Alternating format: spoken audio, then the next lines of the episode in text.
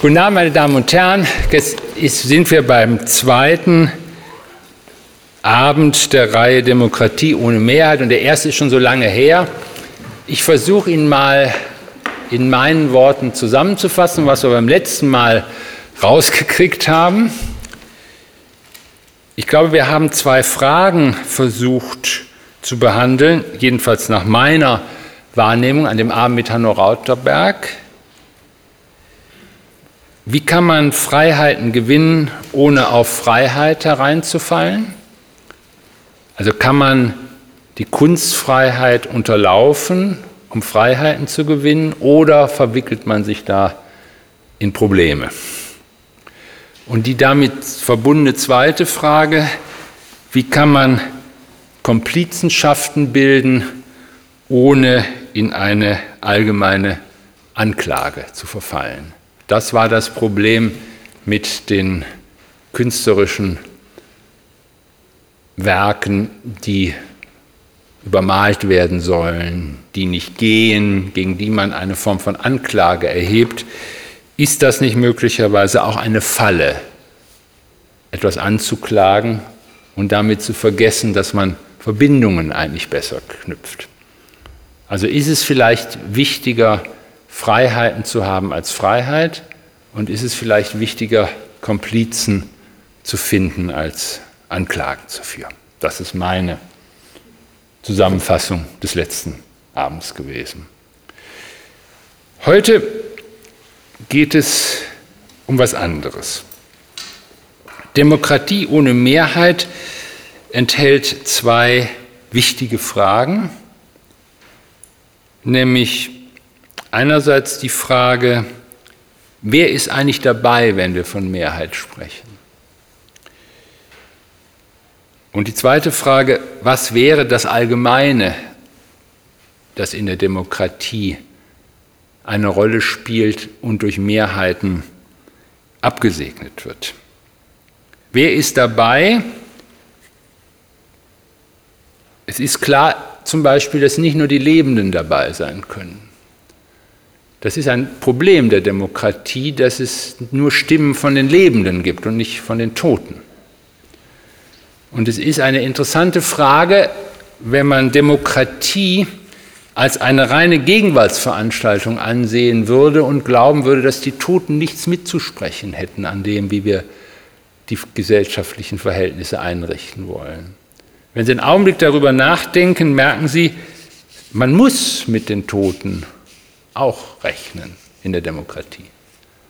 Die Toten des Zweiten Weltkriegs, die Toten des Völkermords, die Toten Willy Brandts, die Toten Konrad Adenauers, als ob die keine Rolle spielen würden. Die Toten der Bundesrepublik, die Toten Deutschlands, natürlich spielen die eine Rolle in der Demokratie. Und dann kann man sich fragen, sind nur Personen dabei, wenn es um die geht, die die Mehrheiten bilden? Sind es nur Personen, das heißt Menschen, die auf ihr Personensein hin bedacht werden? Nämlich, und Personensein heißt, es ist eine Adresse für Anrechte, die man hat als Person. Und wir sind ja nicht nur Personen, die Anrechte haben, sondern wir sind immer auch Individuen, die gar nicht so genau wissen, wie sie sich als Einheit verstehen sollen. Und es ist eine interessante Frage, was wäre eigentlich, wenn Mehrheiten nicht nur aus Personen gebildet werden in Demokratien, die irgendwie eine Stimme abgeben, sondern auch aus Individuen, die sich ihres Status als Einheiten in der Welt nicht so sicher sind. Eine große Frage für die Demokratietheorie ist, quasi der, der, das Modell des Wählers immer nur die Person, die als eine Rechtskonstruktion gilt, sondern oder gibt es auch lebendige Individuen in Demokratie?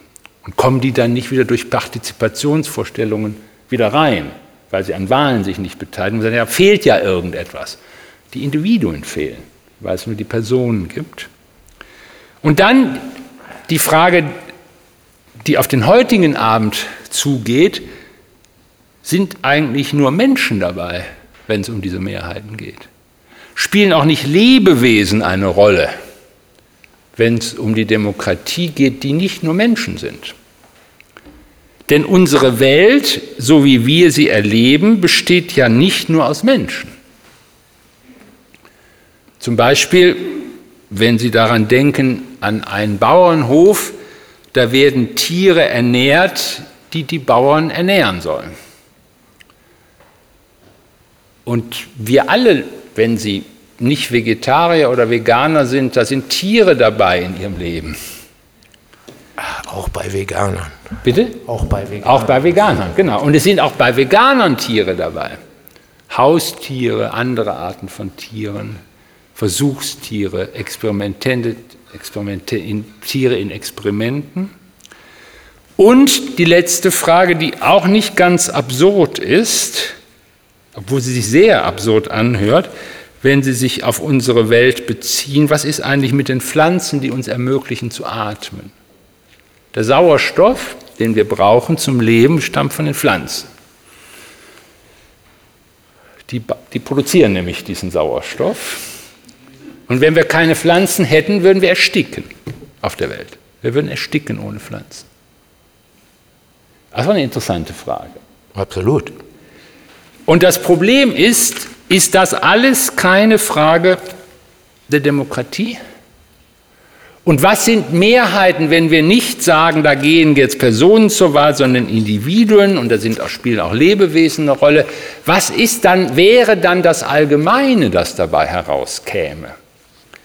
Das wäre jedenfalls ein allgemeines, das nicht nur ein allgemeines menschlicher Institutionen wäre, sondern auch ein allgemeines einer lebendigen Politik unserer Gesellschaft, in der andere, nicht nur menschliche Wesen, Lebewesen eine unklare Rolle spielen.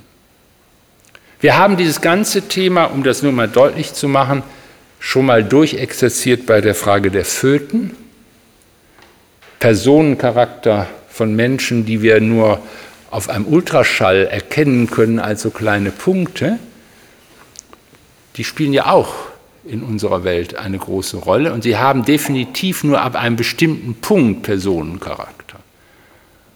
Aber wesentliche Argumente, beispielsweise von früh schon genannt, muss man in dem Fall sogar sagen, früh gesehen von Jürgen Habermas, das Föten auch Personencharakter zugebilligt werden müssen, obwohl sie noch überhaupt nicht in Menschengestalt uns präsent sind. Um solche Fragen im weitesten Sinne wird es heute Abend gehen. Ja, Im weitesten Sinne. Im weitesten Sinne. Ähm, ich würde tatsächlich auf den letzten Punkt gern kurz antworten außerhalb des Themas. Es gibt von Gilles Deleuze die Formulierung, dass es überhaupt nichts Individuelleres gibt. Also ich, ich, ich würde auf Individuum und Subjekt nochmal später gern zurückkommen. Aber dass es überhaupt nichts Individuelleres gibt als den Embryo.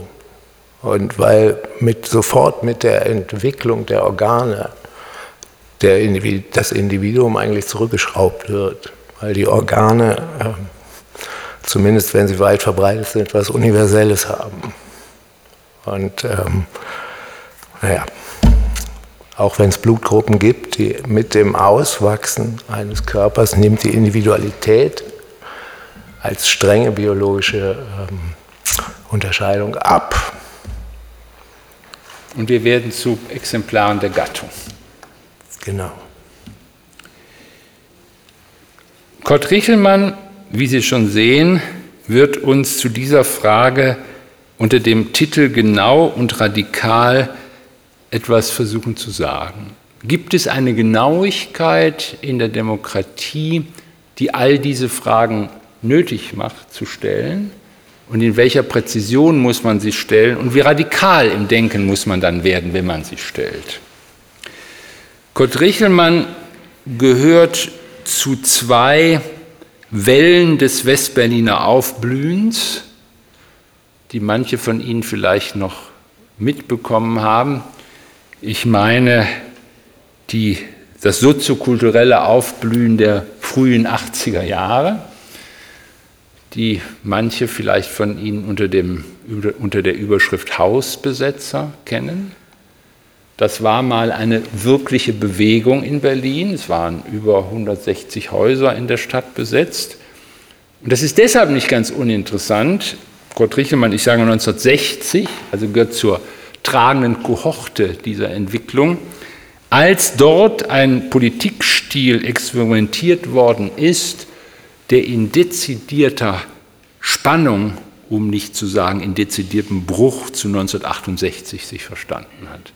Ein Thema, was noch selten bedacht worden ist, dass es dort einen Bruch im Politikstil gegeben hat am Anfang der 80er Jahre, wo die Protagonisten gesagt haben, mit 68 jedenfalls wollen wir nichts zu tun haben. Und er hat an einem zweiten Aufblühen Westberlins sehr zentral teilgenommen, was eher ein journalistisches war. Auch mittlerweile, irgendwann werden da mal Dissertationen drüber geschrieben werden, vielleicht gibt es auch schon eine darüber in Princeton oder wo, nämlich über die Berliner Seiten der Frankfurter Allgemeinen Zeitung, die ein ganz einzigartiges journalistisches Experiment waren, an dem Kurt Riechelmann beteiligt war als Stadtnaturreporter von Anfang an, übrigens der Macher dieser Berliner Seiten ist jetzt der neue Chef des Rowold Verlages. Also irgendwie hat das auch irgendwie auch Folgen gehabt, aber nicht nur im journalistischen Bereich. Kurt Riechelmann hat Philosophie und Biologie studiert. Er gehört zu diesem Denkraum, an dem solche Prominenz Figuren wie Jakob Taubes beteiligt sind. Er kommt aus einer Zeit, um ihn selber zu zitieren, wo man gelesen hat, als wenn, mal eine, als wenn man eine Platte hören würde. Eine ganz andere Art des Lesens. Und er hat, was er eben schon angedeutet hat, sehr früh sich auch ernsthaft und wesentlich mit der Frage der deleuzianischen Positivität beschäftigt. Was nicht ein kritisches Denken im klassischen Sinne ist, sondern ein antikritisches Denken, was wieder andere Formen von Kritik ermöglicht, wenn, wenn du mir erlaubst, das so sozusagen in so einer Absolut, dialektischen Sache zu sagen. Das ist komplett richtig. Ja zum Leben, ja zu den Organen, ja zu den Elementen. Genau. Daraus folgt aber eine Kritik der Zäune. Kritik der Zeugnisse, genau. 2003 ist entstanden Bestiarium, der Zoo als Welt, die Welt als Zoo, 140 Jahre nach Brems illustriertem Tierleben.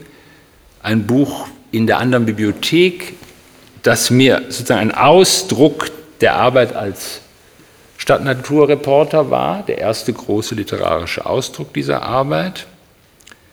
Dann 2004 Wilde Tiere in der Großstadt, schon da mit einer Audio-CD. Das ist dann 2008 nochmal weitergeführt worden mit einer, ist es eine reine, eine Audio-CD mit Text? Mit Text, die Stimmen der Tiere, geht es um die Stimmen der europäischen Tiere. Und dann 2013 der erste Band einer mittlerweile gut eingeführten, würden die Buchhändler sagen, aber auch mit einem hohen intellektuellen Wert versehenen Reihe Naturkunden bei Mattes und Seitz. In dieser Reihe den ersten Band hat Kurt Richelmann geschrieben über Krähen, ein Porträt, also über die 123 Arten von Krähen, zu denen, zu denen unter anderem die Elstern gehören. Wenn Sie nachschauen, nochmal nicht ganz uninteressant, ein Ausstellungskatalog 2015, Kultur der Affen. Und da haben wir jetzt gar nicht drüber geredet, ob das, ob das Waldteil im Februar erscheint. Okay, wir werden, bei Merve werden Sie dann ein, eine Arbeit noch finden können, ein Buch finden können über den Wald, wenn ich das richtig sehe. Oder hätte ich es, doch, ja, kann man, kann man, kann man sagen. Kurt Riechelmann arbeitet als, wenn Sie so wollen, Tierjournalist. Jedenfalls ist er so genannt worden. Als, er ist fester Kolumnist bei der Frankfurter Allgemeinen Sonntagszeitung. Er arbeitet für die Taz, für die Süddeutsche Zeitung, für die Jungle World und auch für die Taz. Habe ich Taz schon gesagt? Merkur, für den Merkur. ja. Kann man aber auch zweimal erwähnen. Kann man zweimal sagen, genau. Zumal die jetzt ernsthaft die Idee haben, dass die nur noch am, am Wochenende in Print erscheinen wollen. Ne? Ja, ja. Also es ist schon irgendwie ein Wagnis, oder? Also ich weiß es nicht. Ich, man ist immer so blöd, wenn man selber in Zeitungen schreibt, was dazu zu sagen. Aber ich unterrichte ja auch noch an der Uni und ja. ähm, seit fünf Jahren ich, lasse ich die Studenten immer so ein Medientagebuch machen, nur so nebenbei. Ja. Äh, es ist in keinem und in den Kursen sind immer so zwischen 15 und 25 Leuten. Es sind in keinem dieser Kurse mehr als zwei Studenten, die überhaupt noch eine Zeitung lesen, also eine gedruckte. Und dann ist es immer die Wochenendausgabe der SZ oder die Zeit, ein Studentenabo der Zeit, ähm, dass ich am Ende tatsächlich einfach sagen kann, es hat was Deppenhaftes, noch Zeitungen auf Papier zu lesen. Ja, und, ähm, also jedenfalls für Leute unter 30 und äh, Leute und Leute unter 30, äh, die damit angeben, dass sie Zeitung lesen, weiß ich auch nicht. Also ich, kann, ähm, ich lese immer noch Zeitung, aber ich weiß auch, dass ich in, also im Verhältnis dazu ein alter Sack bin. Und, ähm, also ich keine Ahnung. Also, ich, ich, also es ist. Oh, also der Geschäftsführer der Zeitung, für die ich sehr gerne arbeite, sagt, ja, es wird uns noch lange geben, aber es wird uns nicht mehr überall geben. Und das äh, sagt er sehr, sehr selbstbewusst. Und das Problem der Taz ist, glaube ich, auch, ähm, dass sie eben einsehen oder einsehen müssen, dass die Kosten ähm, dafür zu sorgen, dass es die Zeitung überall gibt, in keinem Verhältnis mehr dazu stehen, dass die Zeitungen da verteilt werden. Und ähm, dann ist es, also die, die Lesegewohnheit, ja, oder ich kann noch ein ganz anderes, also ich finde die Frage ja wirklich interessant. Ich kann noch ein ganz anderes Beispiel. Ich habe letztes Mal ein Buch über, also ein Seminar, über, wo es auch um Neurologie ging und so weiter und habe einen Neurobiologen ein Buch von dem empfohlen, ähm, das bei Surkamp erschienen ist, so dick und ähm, in der nächsten Stunde dann gab es so eine Diskussion, die wussten wahnsinnig viel über diese Sachen, Gerhard Roth heißt der, die der Gerhard Roth gemacht hat, nur es stand nichts von dem im Buch. Und dann, aber es war alles sehr richtig und alles sehr korrekt. Und dann habe ich irgendwie gedacht, ja Leute, wo habt ihr das jetzt her? Lest ihr alles rundherum? Nein, wir haben die Vorlesungen, die bei YouTube sind, gehört. Und das ist natürlich einfach eine ganz neue Form, also eine vollkommen umgekehrte Form zur klassischen Vorlesung. Und ähm, dumm waren die deshalb nicht. So, aber so, ähm, sondern eher im Gegenteil. Also das war so eine sehr wache Form äh, von Auseinandersetzung mit Wissen. Und ich kann das so, ich, ich ist nee, immer so schlecht, ich schreibe da so lange, wie es sie gibt und dann irgendwann ist Schluss. Ich meine, so ein, also Sie und ich mache das gern. Ich will überhaupt nichts, also ich will gar nichts dagegen sagen. Ich, ich, ich finde nur jede Form von Verteidigung von Medien oder auch von Angriffen auf Medien äh, ich meine, das ist so ein, ich finde es auch da ein bisschen blöd, einfach zu sagen, das regelt der Markt oder so. Das ist, das ist kein Markt. Nee, nee, das, ist, das, nee, Ist, das ist was anderes. Also das ist wirklich was vollkommen anderes, was da ähm, gemacht wird und wie man mit Sachen umging. Und, ähm also das heißt, ich bin, damit Sie es auch wissen, ich lese, glaube ich, jeden Tag zwei Zeitungen. Mhm. Und, äh, aber ich bin auch Mitglied einer Kirche und so weiter. Also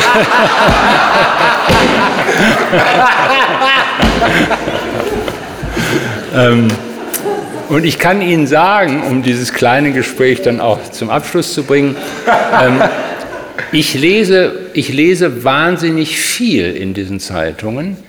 Nicht in dem Sinne, dass ich viel lese, sondern ich lese sehr viel heraus und fühle mich jedes Mal, eigentlich alle drei Tage bestätigt durch einen berühmten amerikanischen Soziologen, C. Wright Mills, ein, ein, berühmter Soziologe der 50er und 60er Jahre, ein Vordenker gerade zu einer aufgeklärten so Soziologie, der sagte, von dem stammt der schöne Satz aus den 50er Jahren, Sociology is reading the newspapers. That's it. Und das Interessante an der Zeitung ist, dass ich eine Verbindung zwischen dem Wirtschaftsteil und irgendetwas, was ich auf den letzten Seiten finde, herstellen kann, dass ich eine Verbindung zu irgendeiner Äußerung der Familienministerin mit irgendwas anderem. Und so etwas kann ich, dieses Cross-Reading, zu dem ich gezwungen werde in der Zeitung, dafür habe ich noch kein ne, adäquate, ein funktionales Äquivalent, wie Niklas Luhmann sagen würde, im Netz gefunden. Also das gibt es nicht. Das gibt es, das, das gibt es nicht. Aber das Problem ist, das ist, das ist, das ist der Fun der Zeitung. Oder ich meine, oder das ist auch das, warum äh, ein Schriftsteller wie Hubert Fichte äh, sagen konnte, es gibt keinen geileren Roman als die Wochenendausgabe der New York Times. Ja. Weil da wirklich, also die war damals aber so dick, aber wenn man die die ging in keinen Briefkasten, also in keinen klassischen Briefkasten. Wenn man die aber heute liest, ist sie noch so dick. Also ist die Welt ein bisschen dünner geworden. Aber so. sie haben einen extrem, also einen deutlichen Zuwachs erlebt seit Trump. Und äh, der New Yorker blüht seit Trump. Und ich kann Ihnen beide Zeitungen empfehlen. Ich kann Ihnen, absolut, ich kann, kann, ich kann Ihnen den New Yorker empfehlen und kann Ihnen die New York Times empfehlen. Das ist toll in den USA. Die hören einfach nicht auf mit ihrer Berichterstattung, auch über diesen Präsidenten. Man könnte ja irgendwann sagen, es hat keinen Sinn. Nein, sie machen weiter und das ist wahnsinnig beeindruckend. Ja, das ist, auch gut. das ist auch gut. Ich will auch gar nichts dagegen sagen. Ich bin tatsächlich mal so ein bisschen auf, also man muss, glaube ich, immer so ein bisschen, ich will auch gar keine Meinung dazu äußern oder so, sondern also wenn man das jetzt rein soziologisch betrachtet, dann ist aber, und da können, ich, ich will auch keine Meinung zu Niklas Luhmann haben oder so, aber da kommt so ein anderer Begriff von Luhmann, wird da relativ wichtig, nämlich die Anschlussfähigkeit. Also wenn man 1989, das ist nur so ein Beispiel, was mir neulich aufgefallen ist, als ich so Fernsehabschriften, Reinhard Götz hat so ein ganzes Buch darüber gemacht und die mir einfach nochmal angeguckt habe, was stand da dran. Wenn man 1989 an irgendeinem öffentlichen Platz abends war, nach den beiden großartigen Spielen von Michael Chang gegen ähm, erst Stefan, nee, erst Ivan Lendl und dann, also der war der jüngste, äh, der jüngste Paris Open oder Sieger überhaupt und auch noch jünger als Boris Becker, dann hatte jeder irgendwas davon mitgekriegt. Also das heißt, das, und es gab es im öffentlichen Fernsehen. Das heißt, das öffentliche Fernsehen hatte noch diese Ausbau, dass man sofort damit anschlussfähig war. Das ist komplett vorbei. Und wenn Sie heute ähm, zu, oder wenn du heute in eine Kneipe gehst, wo ähm, äh, sagen wir, de, das, der Altersdurchschnitt 35 ist, dann können Sie mit den Witzen aus der Zeitungslektüre kein Gespräch mehr anfangen. Und das meine ich mit Anschlussfähigkeit. Und das ist das, was sich geändert hat. Und es gab einfach, es gab einfach lange eine Zeit, die 80er Jahre gehören dazu, da gab es mal so einen Text von Karl Schlögel, wo er am 1. Mai über die schwäbischen Haus, schwäbelnden Hausbesetzer von Berlin, das hatte jeder gelesen, West-Berlin abzog, wie so ein, und das hatte jeder gelesen. Wenn Sie heute irgendeinen FAZ-Text im Feuilleton suchen, den, den, jeder, genau, den jeder gelesen hat, mh, hm, ja, es ist einfach, das meine ich. Das ist und, und bei, dabei muss man dann, glaube ich, oder vielleicht gibt es diese, vielleicht verändert sich der Bereich der Öffentlichkeit, heißt gerade auch auf eine, nicht revolutionäre, aber auf eine sehr extreme Art und Weise, wo man mit alten Öffentlichkeitsbegriffen nicht mehr so richtig weiterkommt. Also es geht in diese Fragen hinein, die ich zu Hause immer kenne, wenn ich den Heinz-Klunker-Test mache. Kennt jemand von Ihnen noch Heinz Klunker? Sehen Sie mal, selbst Sie kennen nicht mehr Heinz Wer Klunker. Wer kennt noch Heinz Ach, Klunker? Wer? Das ist wirklich eine interessante Frage. Heinz, Sie kennen Heinz Klunker. Genau. Das war der genau. große ÖTV-Vorsitzende, der mit seiner sogenannten 13-Prozent-Forderung Willy Brandt zu Fall gebracht hat. Das darf man nicht vergessen. Echt? Das, das war Heinz Klunker. Das war Heinz Klunker. Das war, ein, das war damals ein, eine, eine Kampagne, der, der, der ÖTV und der, der Müllleute und sozusagen, und man sah damals die Schwäche von Willy Brandt, dass er gegen Heinz Klunker nichts machen konnte und der jedenfalls eine über zehnprozentige Lohnerhöhung für den öffentlichen Dienst durchgedrückt hat. Das war ein großes Problem für, den, für das Ansehen von Willy Brandt. Größer als Guillaume? Guillaume war ja, wie wir wissen, ein ganz schwieriges Phänomen und die Rolle, die Herbert Wehner da gespielt hat, die ist noch nicht wirklich ausgelotet, wie man ah, so schön okay. sagt. So, jetzt beenden wir diesen Teil des Abends und wir kommen auf den Teil des Abends, der um die Frage geht, radikal und genau Politik nach der Natur. Und ich freue mich sehr, dass Kurt Richelmann heute da ist.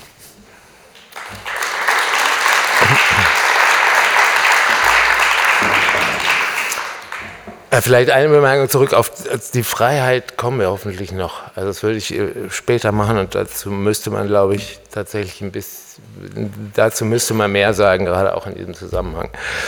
Äh, ich möchte einfach mit so drei kleinen, ich nenne sie jetzt mal Anekdoten, ähm, punktieren das Feld, um das es gehen soll. Und die erste ist ein bisschen ernster und die letzte wird dann ein bisschen lustiger. Aber ähm, und zwar tatsächlich Tiere und Politik. Oder noch besser gesagt Tiere und Widerstand. Ähm, und es gibt, es ist gerade ein Buch geschrieben, äh, erschienen von einem, in, von einem in Wien lebenden Künstler und Philosophen, ähm, der heißt Fahim Amir und das Buch heißt Schwein und Zeit. Und in diesem Buch gibt es äh, zwei Thesen, auf die ich noch zurückkommen werde im Laufe dieses Abends. Die eine lautet, in Deutschland wird die Linke, wenn es um Tiere geht, rechts, was leider stimmt. Und die andere lautet, wer Stadttauben füttert, füttert Widerstand. Und vielleicht ist das so ein Ding, worin man das aufarbeiten kann. Aber jetzt komme ich erstmal zu einer eigentlich etwas trüberen Geschichte. Die erste Anekdote. Gegen Abend am Freitag, den 15. Mai 1942, notierte Viktor Klemperer die neueste Verordnung des nationalsozialistischen Deutschland in seinem Tagebuch. Also Viktor Klemperer lebt äh, als jüdischer Literaturwissenschaftler und im Nachhinein als der, als der Dokumentarist der Sprache des Dritten Reichs, noch in diesem Dritten Reich, und ist 1942 noch nicht abgeholt worden. Und jetzt kommt diese Verordnung.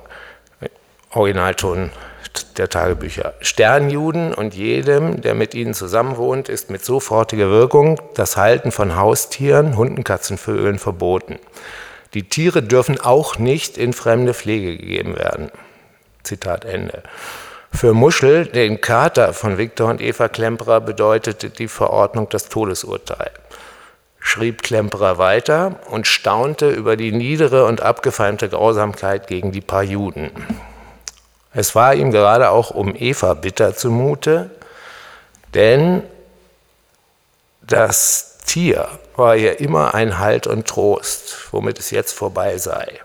Eva werde ab jetzt eine, Zitat, geringere Widerstandskraft haben als bisher. Ich wiederhole das nochmal, Eva werde ab jetzt eine geringere Widerstandskraft haben als bisher. Und jetzt kommt mein Kommentar. Die Nazis bezogen damit aber nicht nur die Tiere der Erniedrigten in ihre Erniedrigungen ein, sie machten auch klar, dass sie um die Bedeutung und Wirkmacht von Tieren wussten. Tiere konnten in bestimmten Situationen die Widerstandskraft von Menschen gegen den Terror stärken. Das als die erste. Die zweite ist auch ein bisschen lustiger ähm, und stammt aus dem Twitter-Account von Christina Dongowski. Ähm, Christina Dongowski ist Ach, näher will ich es gar nicht kennzeichnen. Jedenfalls lohnt es sich nicht nur ihren Twitter-Account zu verfolgen, es lohnt sich auch jeden Text von Christina Dongowski, wenn man mal einen findet, zu lesen. Also, ähm, die, und zwar hatte sie da retweetet einen Artikel aus der Frankfurter Rundschau. Und in diesem Artikel ähm, ging es darum, dass in Mecklenburg-Vorpommern Vorpommern ein Biber einen 20 Meter hohen Baum gefällt hat, der auf eine Yacht gekracht war. Da gab es auch so ein super Bild dazu. Also die Yacht war im Eimer. Wichtig ist jetzt aber, dass dabei niemand verletzt wurde. Und dann hat ähm, Christina Donkowski darüber geschrieben, den einen kleinen feinen Satz, wenn die sich jetzt noch richtig organisieren. Und ähm,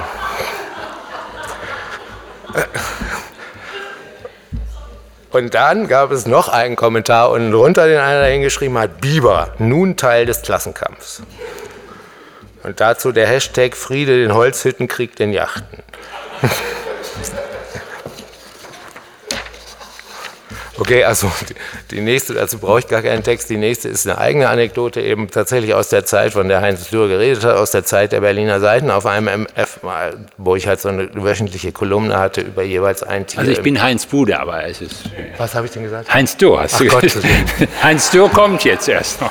Ja, da, da gab es so einen Empfang von der FAZ und die waren damals noch ein bisschen größer als heute, aber. Ähm, Und auf diesem Empfang der FAZ kam ein Mann, der ungefähr so groß war, auf mich zu. Und das war eben Heinz Dürr, der damalige Bahnchef und heute immer noch einer der reichsten Männer dieses Landes.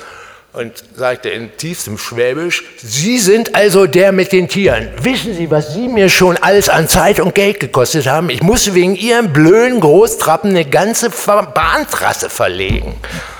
Und äh, mir sind eben, also ich habe das nie als unpolitisch begriffen, dass ich das da schreibe, so, weil erstens Zoo ist ein Einschließungsmilieu und so weiter. Und ähm, man kann über Zootiere nicht schreiben, ohne über Kolonialismus zu schreiben oder zumindest zu denken, das geht nicht. Und ähm, man kann sowieso über, ohne über Vergnügungskulturen, ja, ich, ohne, Imper oder, na, man kann nicht mal über die Evolutionstheorie nachdenken, ohne an Imperialismus zu denken. Aber egal. Und ähm, jedenfalls war mir, hatte ich das so bewusst nie gehabt. Aber für Heinz Dürr war das tatsächlich und das war, das war nicht böse von ihm, aber es war, es war schon auch streng. Also, ähm, das man wegen Großtrappen. Ich, hab, ich konnte auch gar nichts sagen, weil ich total baff war. Ich wusste überhaupt nicht, was so ein, und ich dachte, okay, wenn das die, also wenn das die Wirkung hat, dann kann man mit noch mehr Kraft weitermachen. Okay, dabei möchte ich es erstmal sozusagen als Absteckung belassen. Lass uns doch mal einmal ein bisschen zu diesem Status von Tieren etwas ja. sagen. Ähm, was, sagen, was, was für Arten von Akteuren sind denn das für dich? Also jeder würde sagen, eine, es gibt einen großen Unterschied zwischen Tieren und Menschen. Da fängt man sofort an, weil du würdest ja sagen, nee, fangt nicht erstmal bei dem Unterschied an, sondern guckt erstmal, wie die wie die Tiere in die Sache hineinkommen. Die Tiere gucken zurück, das stimmt. Die Tiere realisieren auch zurück, aber ähm ja, äh, die Frage ist gut, ja, sehr gut, aber da ist eigentlich alles drin. Also vielleicht fange ich mal mit ganz relativ platt an, obwohl es sich wahrscheinlich nicht platt anhört, ich es aber platt meine. Es gibt diesen einen Spruch, den jeder, der irgendwie meint, er, er müsse nur Wissenschaft verteidigen oder bestimmte Formen von Wissenschaft verteidigen, ähm, kennt und ablässt und den man auch bei Niklas Luhmann findet. Dieser Spruch heißt, das Subjekt ist kein Objekt. Ja, das Problem ist, wenn man sich mit Tieren beschäftigt, und ich glaube nicht nur mit Tieren, dass die Objekte Subjekte sind. Und dann wird es ein bisschen schwieriger. Egal, das nur als der erste Fall. Und Subjekte heißt in diesem Fall, ähm, could they suffer, können sie leiden. Das ist eine ewig lange Diskussion und auch heute noch erzählen ähm, Neurobiologen selbst im Fernsehen, ohne dass man sie verhaftet, ähm, dass äh, Insekten oder Heuschrecken äh, keine Schmerzen empfinden, weil sie, so, weil sie so ein kleines Gehirn haben und kein Nervensystem, was dann wirklich, naja, egal, wurscht. Ähm, die, diese Argumentation geht immer so weiter. Aber zu dem Status von Tieren. Also erstmal bin ich natürlich für einen Differenzstatus. Ähm, äh, und für den Plural, mhm. Tiere, nicht Mensch-Tier-Verhältnis. Ähm, und dieser Differenzstatus heißt, und darum geht es tatsächlich in, nicht in der Rehabilitierung, aber in dem überhaupt erstmal in den Blick nehmen von Tieren, und das gibt es tatsächlich noch nicht so lange. Also die Tiere so in den Blick zu nehmen, wie sie als Tiere sind, geht es erstmal um Differenzierung geht es erstmal darum festzustellen, dass eine Zecke kein Blindenhund ist, dass ein Elefant kein ähm, Schimpanse ist und dass Affe nicht gleich Affe ist. Also das heißt, es geht nicht um Einebnungen. Und ähm, dann gibt es eben diese eine große Linie, dass alle Klassifikationen, die den Menschen von den Tieren unterscheiden, zusammengebrochen sind. Es lässt sich keine einzige mehr durchhalten. Und ähm, Thomas Macho hat es noch versucht mit dem, in seinem sehr guten, sehr großen Buch, oder, oder versucht, weiß ich jetzt gar nicht, er baut es als These auf, was auch ganz vernünftig ist, wo er sagt, die einzige Unterscheidung, die noch übrig geblieben ist, ist die, dass der Mensch das selbstzerstörerische Tier ist. Also das Tier ist, das sich und seine Umwelt zerstört. Man könnte auch sagen, das kurzsichtigste aller Tiere. Und dann gibt es aber, das hält man aber eben auch nicht doof, weil, durch, weil es den Mehlwurm gibt ja, Mehlwürmer fressen so lange Mehl, dass sie so viel Gift äh, produzieren, dass sie daran selbst ersticken. Deshalb waren Mehlwürmer für für äh, Claude Lévi-Strauss auch ein ganz guter Vergleich mit dem, was Menschen machen. Also die Unterschiede sind zusammengebrochen. Die Sprache gibt es nicht mehr, das Werkzeug machen ist schon lange hin, äh, Werkzeug benutzen noch länger hin. Das Problem dabei ist immer nur, was, als was lässt man diese Tiere denn da jetzt auftreten? Und da gibt es... Ähm, und das ist vielleicht wirklich für diesen Status ganz gut. Jetzt in irgendeiner der Vorlesungen äh, ähm, erklärt Michel Foucault das ganz gut an den Elefanten. Also Elefanten gelten seit Plinius als eines der, und das zieht sich durch das Christentum durch, als eines der Vorbilder für vorbildliche Familientiere. Also Vater, Mutter und Kind und das machen die alles super. Das wird 2000 Jahre erzählt und zwar auch von Biologen. Also das zieht sich durch, das erzählen alle. Das ist, und 19, irgendwann in den 60er Jahren fing eine Frau namens Cynthia Moss an, tatsächlich Elefanten zu untersuchen, indem sie mit Elefanten unter anderem in Kenia gelebt hat. Also nichts von dem stimmt. Die wilden Muttergruppen, Matriarchate, die haben Kindergärten und so weiter. Und der Typ, der die befruchtet, der kommt einmal an, befruchtet, dann wird er wieder weggejagt, weil man ihn zu nichts gebrauchen kann. Sondern, ja, aber die sind groß genug, die können sich selbst verteidigen. Also so immer so ein, man muss da immer so viel bedenken. Ähm, Schimpansenforschung gibt es seit den 1960er Jahren. Alles, was man vorher liest, ist kompletter Bullshit und beruht auf gar nichts, auf irgendwie äh, mit der Hand aufgezogene, irgendwo im Hafen von Rotterdam gekaufte Dinge. Also, das heißt, äh, und auch alle Behauptungen über Tiere, äh, de, de, eins der letzten, das ähm, Michael Tomasello noch durchgehalten hat, ist, ja, Tiere können jetzt doch alles, nur eins können sie noch nicht, Mathematik. Krähen haben in den neuesten Versuchen ein abstraktes Verhältnis zu ähm, dem Umgang mit Zahlen und ähm, können Schätzungen anstellen über Mengen, die unserem Benutzen der Mengenlehre nicht nachstehen. Also sie werden die nicht so hoch entwickeln, aber ähm, also jedenfalls es geht ja da erstmal nur um, ist diese Fähigkeit da. Ähm, also dann die, die also das, okay, die Unterschiede sind zusammengebrochen, also die definitorischen Unterschiede, die man benutzt hat. Es gibt aber jetzt trotzdem noch Unterschiede. Und ähm, um die geht es. Und welche sind das? Und äh, das ist zum Beispiel, was benutzen Sie von Ihrer Umgebung oder wie gehen Sie untereinander miteinander um? Wie organisieren Sie sich? Und da wird dann der Begriff der Freiheit einigermaßen wichtig. Das heißt, ähm, die Freiheit von Krähen sieht ein bisschen anders aus als unsere Freiheit. Und wenn man aber Tiere in diesen Freiheitsbegriff einbezieht, was, ja doch, vielleicht kann man das als Dinge so sagen, ähm, was tatsächlich zu einem Problem wird, weil rechtlos sind Tiere nicht mehr. Also ich müsste jetzt gleich, ich, ich würde am liebsten gleich nochmal so eine kurze Skizzierung der Geschichte des, der Teilhaber am Recht erzählen. Und ähm, also es gibt einen Tierschutz und es gibt ein Tierschutzgesetz und in dem Tierschutzgesetz gibt es eine allgemeine Forderung und diese allgemeine Forderung heißt unnötiges Leiden verhindern. Jetzt ist das ein, also unnötiges Leiden heißt zumindest schon mal, Sie dürfen Ihren Hund auf der Straße nicht blutig hauen. Wenn das äh, jemand sieht, werden Sie angezeigt wegen Tierquälerei. Was sie aber machen dürfen, sie dürfen Affen, wenn sie einen Forschungsauftrag haben, den Kopf aufbohren und dann danach ähm, den Ursachen der menschlichen Seekrankheit suchen. Dass da nie was rausgekommen ist, ist alles keine Frage. Die Forschung hört trotzdem nicht auf. Also das dürfen sie. Also unnötiges Leiden ist ein komischer Begriff. Wenn, und darum geht es zum Beispiel Tierrechtlern, wenn der Begriff des Rechtes auf Leben, Freiheit und Unversehrtheit, ganz wichtig, auf Unversehrtheit in dieses Gesetz aufgenommen werden würde. Und zur Freiheit zählt zum Beispiel die Freiheit, sich seinen Sexualpartner selbst zu suchen. Dann würde von einer Sekunde zur anderen unser gesamtes System zusammenbrechen. Nicht nur das der Tierhaltung, sondern alles. Das heißt, diese Freiheitsforderung, die da drin liegt, ist nicht nur subversiv, sondern tatsächlich in dem Sinne, wie Sie es annonciert haben, radikal. Was hat das jetzt mit Genauigkeit zu tun? Mit Genauigkeit hat es einfach in dem Moment zu tun, wo man anfängt, Aussagen über Tiere zu machen und diese Aussagen als Differenzaussagen macht, man schon sehr, sehr viel über diese Tiere wissen muss.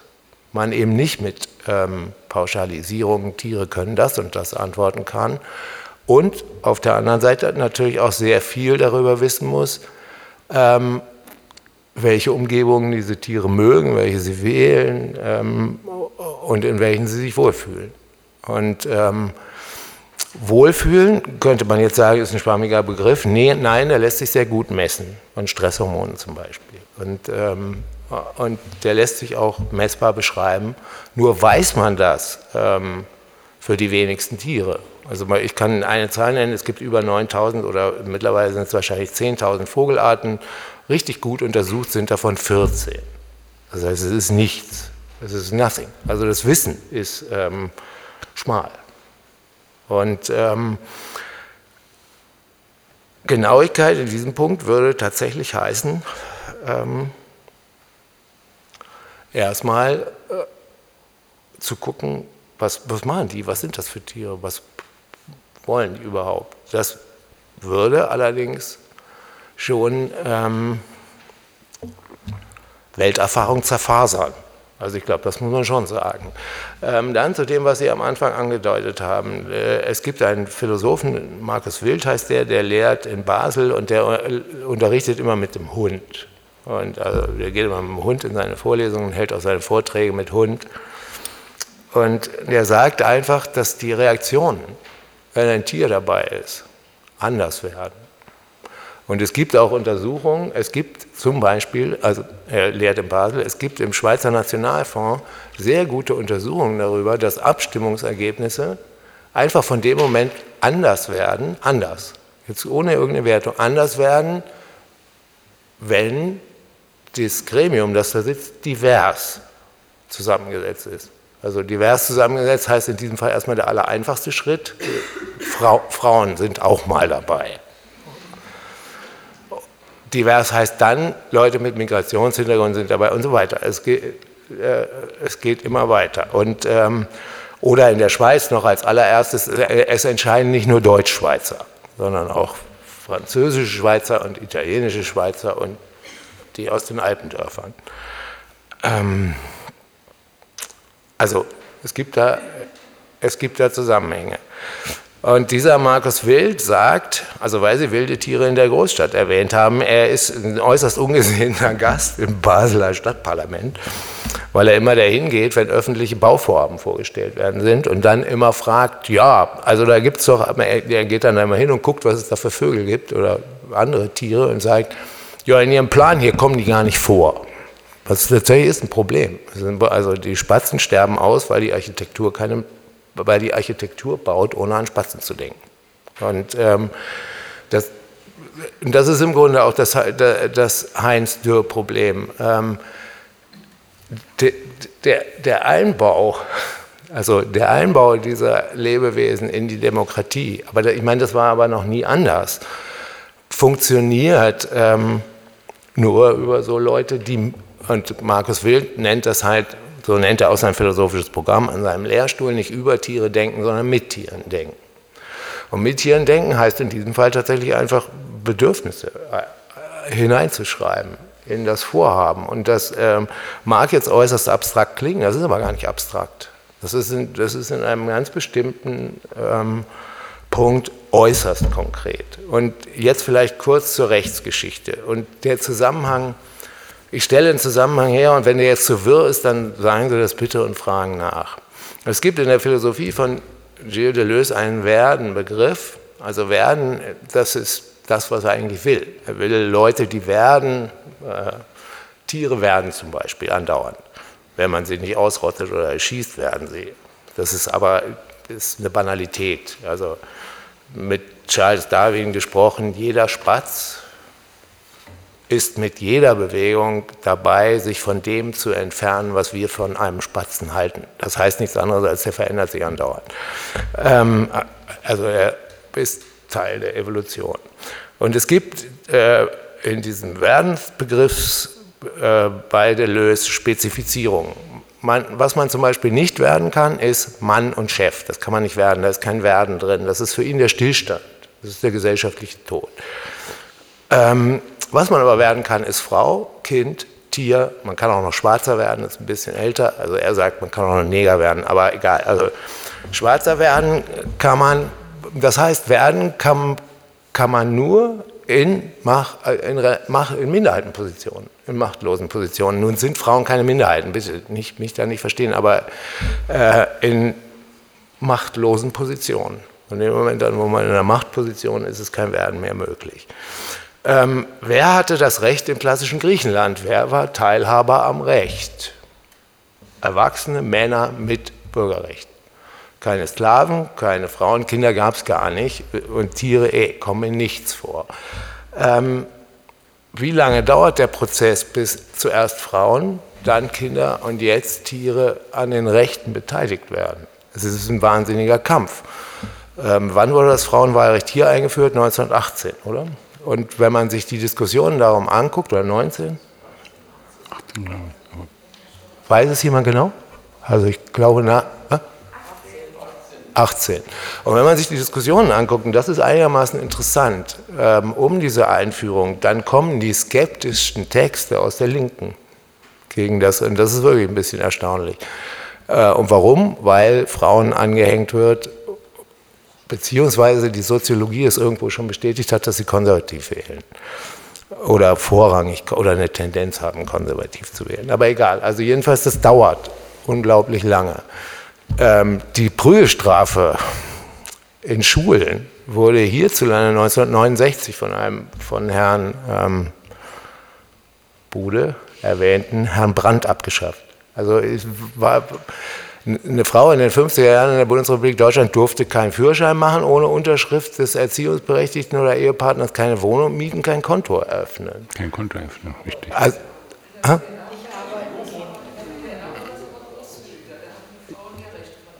Absolut, das stimmt. Aber ich habe meine jetzt hier im Westen, das stimmt. Es gab auch, ähm, es gab da noch ein paar andere, aber ich wollte nicht, also das war jetzt tatsächlich nur auf den Westen bezogen. Ähm, okay, also diese Kämpfe dauern alle und in jedem Fall. Und, aber um mich jetzt nicht zu verlieren, will ich einen Bogen schlagen. Man hat, und zwar dieses Bogenschlagen zur Mensch-Tier-Unterscheidung und ihres Zusammenbruchs und ihrer Widersinnigkeit in bestimmten Momenten, beziehungsweise der, Wider, der Widersinnigkeit dessen Tiere auszuschlagen. Man hat Säuglinge, ich erzähle das immer ganz ungern, aber jetzt habe ich es schon zehnmal erzählt, also beim ersten Mal ist mir nämlich schlecht geworden, ist mir auch schlecht geworden, als ich das erste Mal gelesen habe. Man hat Säuglinge bis in die 1920 Jahre, 20er Jahre ohne Betäubung ähm, operiert und zwar einfach, weil man ihnen das Schmerzempfinden abgesprochen hat. Warum hat man ihnen das Schmerzempfinden abgesprochen? Weil sie keine vollwertigen Menschen sind, weil sie noch keine Sprache haben. Ähm, was und ähm, dass man das dann irgendwann gelassen hat, lag wahrscheinlich tatsächlich eher daran, dass die Chirurgen das Schreien nicht mehr ertragen haben, als daran, dass man den Kindern nun zugestanden hat, dass sie ein Schmerzempfinden haben. Ähm, woher, woher und wie kommt der Nachweis zustande, ähm, dass Kinder nun, also dass Säuglinge denken können, dass sie ein Schmerzempfinden haben, dass ihre Äußerungen sehr wohl Sprachstrukturen haben und dass sie sich auch mitteilen können, dass sie wahrnehmen, dass sie eben nicht passive Objekte ihrer Umwelt sind, die nur irgendwie aufgenommen werden und verladen werden, wie sie zum Beispiel bei Sigmund Freud noch vorkommen. Also Säuglinge bei Freud, die gibt es eigentlich nicht, das ist so eine amorphe Masse, aber nur Säuglinge. Also für, bei Kindern ist es da schon etwas anders und da hat er auch Verdienste, aber Säuglinge, das gibt es eigentlich noch nicht. Er steht damit aber nicht allein. Also, okay, äh, und ich will das auch rückwirkend nicht vorwerfen, sondern einfach nur sagen, wie lange es dauert.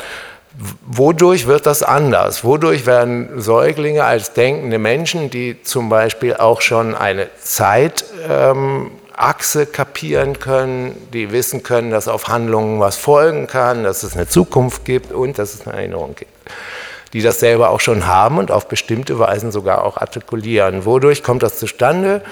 Also wodurch wird das bewiesen? Auf die Art und Weise, dass es die Wissenschaft, die Gesetze und die Gesellschaft akzeptiert durch einen Psychoanalytiker namens Daniel Stern, der der Pionier der empirischen Säuglingsforschung überhaupt ist. Und wie kommt er daran? Er übernimmt Methoden aus der tierischen Verhaltensbiologie, ähm, aus deren Kommunikationsforschung, was bei Säuglingen sehr gut geht und zum Beispiel dazu geführt hat, dass man das Schreien und das Brabbeln und andere Äußerungen als hochkomplexe ähm, Kommunikationsform war, angefangen hat wahrzunehmen.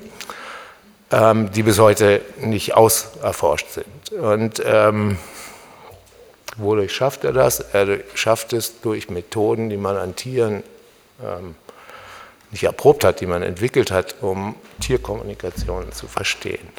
Also das vielleicht, das ist so zweischneidig. Ähm, äh, Unterscheidungen ja, aber unterschieden sind auch zwei Taubenarten. Also sonst wären sie nicht zwei Arten.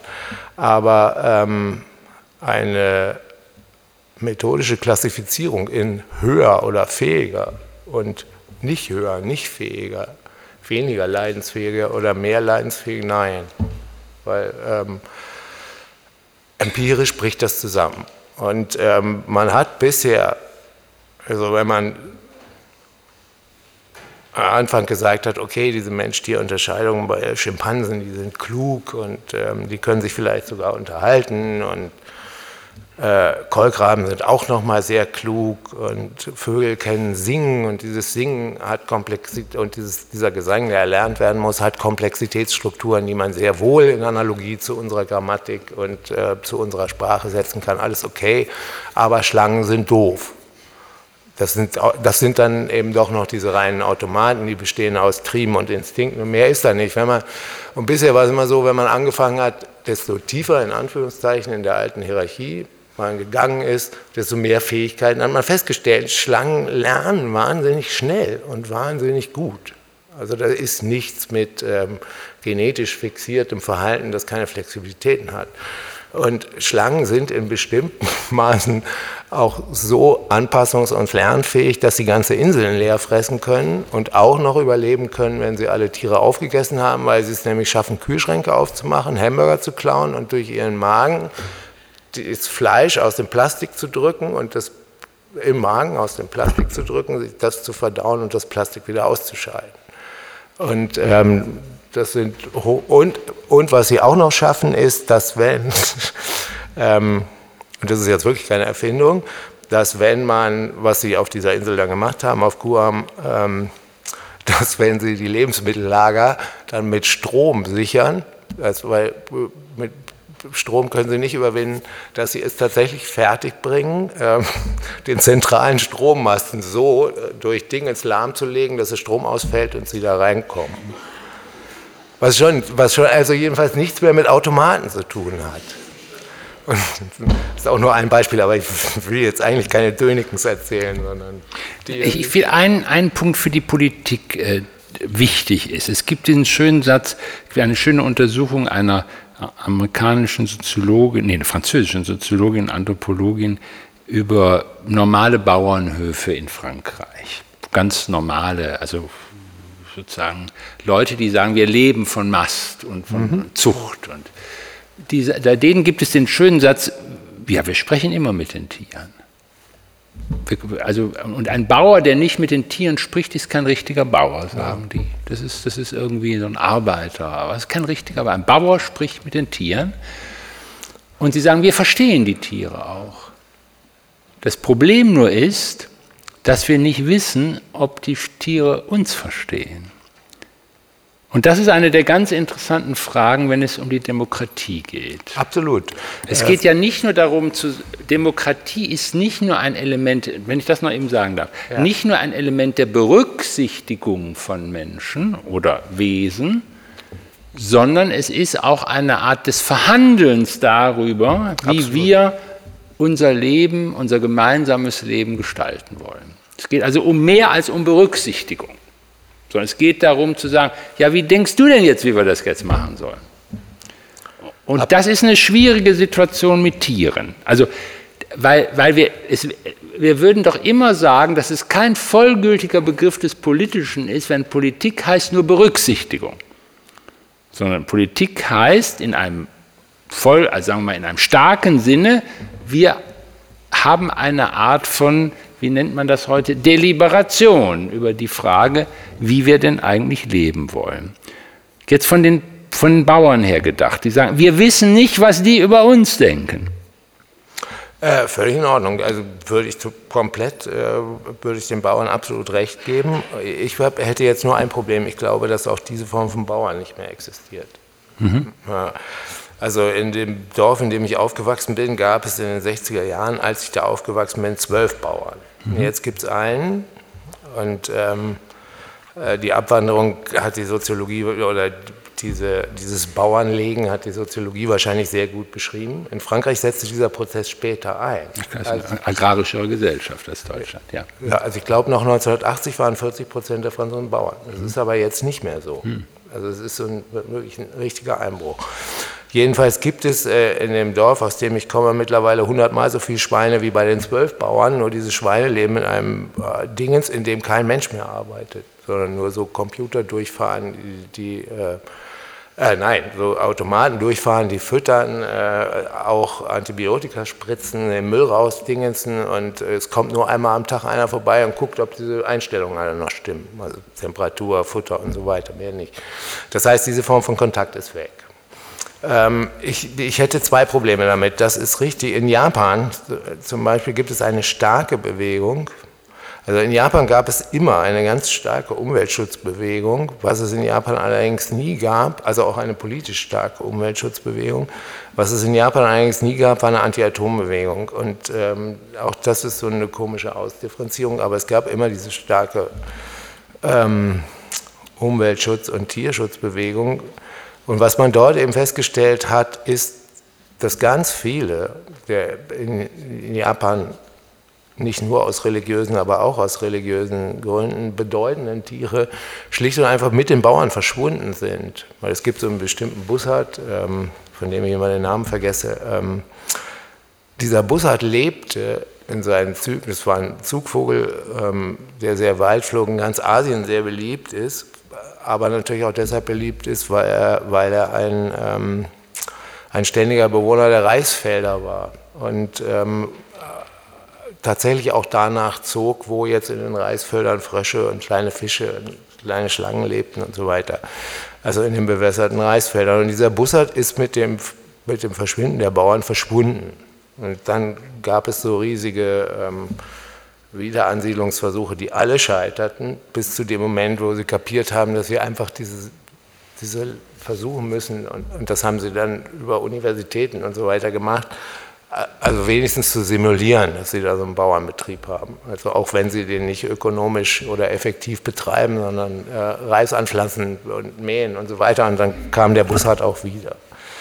Ähm, ich hätte zwar, ich habe, ich habe, dagegen habe ich wirklich absolut gar nichts. Ich habe nur ein Problem damit, dass man daraus keine Folklore macht, weil das ist schon so ein, ähm, das ist ja ein, das das sind bedachte Notwendigkeiten, um sowas wie Diversität zu erhalten und ähm, in größer gedachten ökologischen Zusammenhängen auch das wiederherzustellen, was man Nachhaltigkeit nennt, was besonders so eine Insel wie Japan eben auch braucht. Also eben auch braucht, um ähm,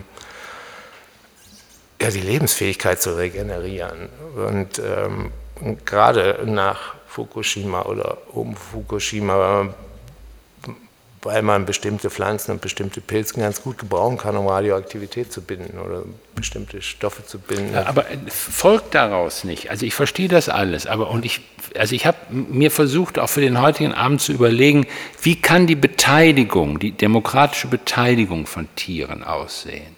Also es geht mir nicht nur um die Frage, dass sie berücksichtigt werden, nicht nur um die Frage, dass man ihnen, dass man Rechtsschutzräume baut, sondern wie kann Beteiligung aussehen? Ja, und meine Lösung ist bisher nur die, und, und da würde ich gerne wissen, was du davon hältst, dass es irgendwelche Sprecher geben muss, die intime Kenntnisse im differenzierenden Sinne, wie du sie vorschlägst und vor, uns vormachst, gibt, die die Position der Tiere bei strittigen Fragen einnehmen. Wie der Kollege sagt äh, bei den Bauvorhaben. Ja, was ja. Ist, der ist ja sozusagen der Sprecher der Tiere.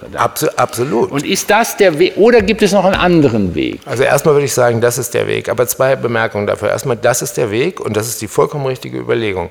Ähm, dann als kleine Anmerkung, wie ist es denn bei Kindern? Die hm. beteiligt ja. man ja auch nicht daran, sondern Richtig. die werden auch tatsächlich Richtig. über Stellvertreter verteilt. So ist es, so ist es. Genau. Ähm, also es gibt einen französischen Philosophen, Michel Serre heißt der, der geht so weit, ähm, dass er sagt, ähm, man muss unter bestimmten Bedingungen auch Landschaften den Personen, den rechtlichen Personenstatus zugestehen. Äh, Richtig. Bei, also sein Beispiel war der Golf von Mexiko ähm, und die, ähm, die Ölkatastrophe, wo er sagt, und damit meint er jetzt nicht, und das differenziert er aus, damit meint er jetzt nicht, dass dieses Glas hier einen Persönlichkeitsschutz bekommt und da jetzt irgendwie aufpassen muss. Das ist völlig unnötig, das braucht man nicht. Sondern er meint den Golf von Mexiko und sagt, man hätte damals, ich weiß nicht, war es Shell oder BP? BP? Nee, Exxon war es doch, oder? Oder was Shell? Ich weiß jetzt nicht. Ja, jedenfalls, man hätte den Konzern auf Körperverletzung des Golf von Mexikos verklagen sollen. Und mhm. ähm, es gab dann tatsächlich ja auch so ähm, Versuche, rechtlich dazu unter Obama noch äh, etwas in Gang zu leiten, was aber wieder vollkommen vorbei ist. Also erste Antwort klar.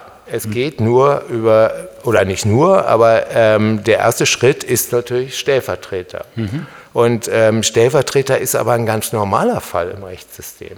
Ich, äh, in unserem ja, ich, ich, halte das nicht für so, äh, äh sagen, politiktechnisch nicht für so kompliziert. Eben, genau. Politiktechnisch ist es nicht kompliziert. Nicht kompliziert. Genau. Dann die, zweit, die, die zweite andere Anmerkung, äh, wenn du Deliberalisierung sagst, was im Moment überall zu beobachten ist, und zwar wirklich überall, auch in Musterdemokratieländern wie Frankreich oder ähm, ist Enddemokratisierung. Mhm. Und zwar Enddemokratisierung in einem faktischen Bereich. Ja.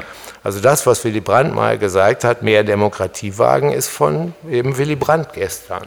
Das hat im Moment kein Ding. Und ich glaube, darin liegt ein ziemlich großes Problem, ähm, dass die Strukturen eher reautorisiert werden als demokratisiert. Und zwar in allen Lebensbereichen, vom Kindergarten. Aber was willst du jetzt damit sagen? Was ich damit sagen will, ist, dass ähm, diese Beteiligungsfrage im Moment tatsächlich so ein, nicht nur eine ist, ähm, die Tiere betrifft, ja. okay. sondern ähm, ganz weite Teile, sagen wir Krankenpfleger oder Pflegerinnen. Absolut. Absolut. Es gibt kein Krankenhaus mehr, das seine strukturellen Entscheidungen unter der Mitsprache von Krankenpflegerinnen und Krankenpflegern ähm, organisieren lässt. Und das hat natürlich auch Gründe. Also insofern sprichst du ein, oder denkst du über ein Thema nach, das äh, für, bei Tieren offensichtlich ist, weil die können ja nicht dahin gehen und sagen, also Tiere schreiben ja zum Beispiel bis heute auch keine Leserbriefe. Deshalb kann ähm, jeder jeden Bullshit über Tiere schreiben, ohne kommt eben kein Anwalt. Aber ähm, wenn, wenn, sie Rechte haben, kommt vielleicht doch ein. Also so. Hm, absolut. Also ja. das ist so ein, es ist so ein, äh, es ist ein, ein, ein Ausdehnungssystem, an dem man aber tatsächlich, glaube ich, arbeiten kann. Also äh, auch über, auch über Argumente und mhm. äh, auch über Forschung und auch über Auseinandersetzungen mit Tieren. Und dass diese Rechte ähm, einfach so vom Baum in die Welt fallen, ist, also wenn du sagst, äh, mitsprechen, war noch nie der Fall.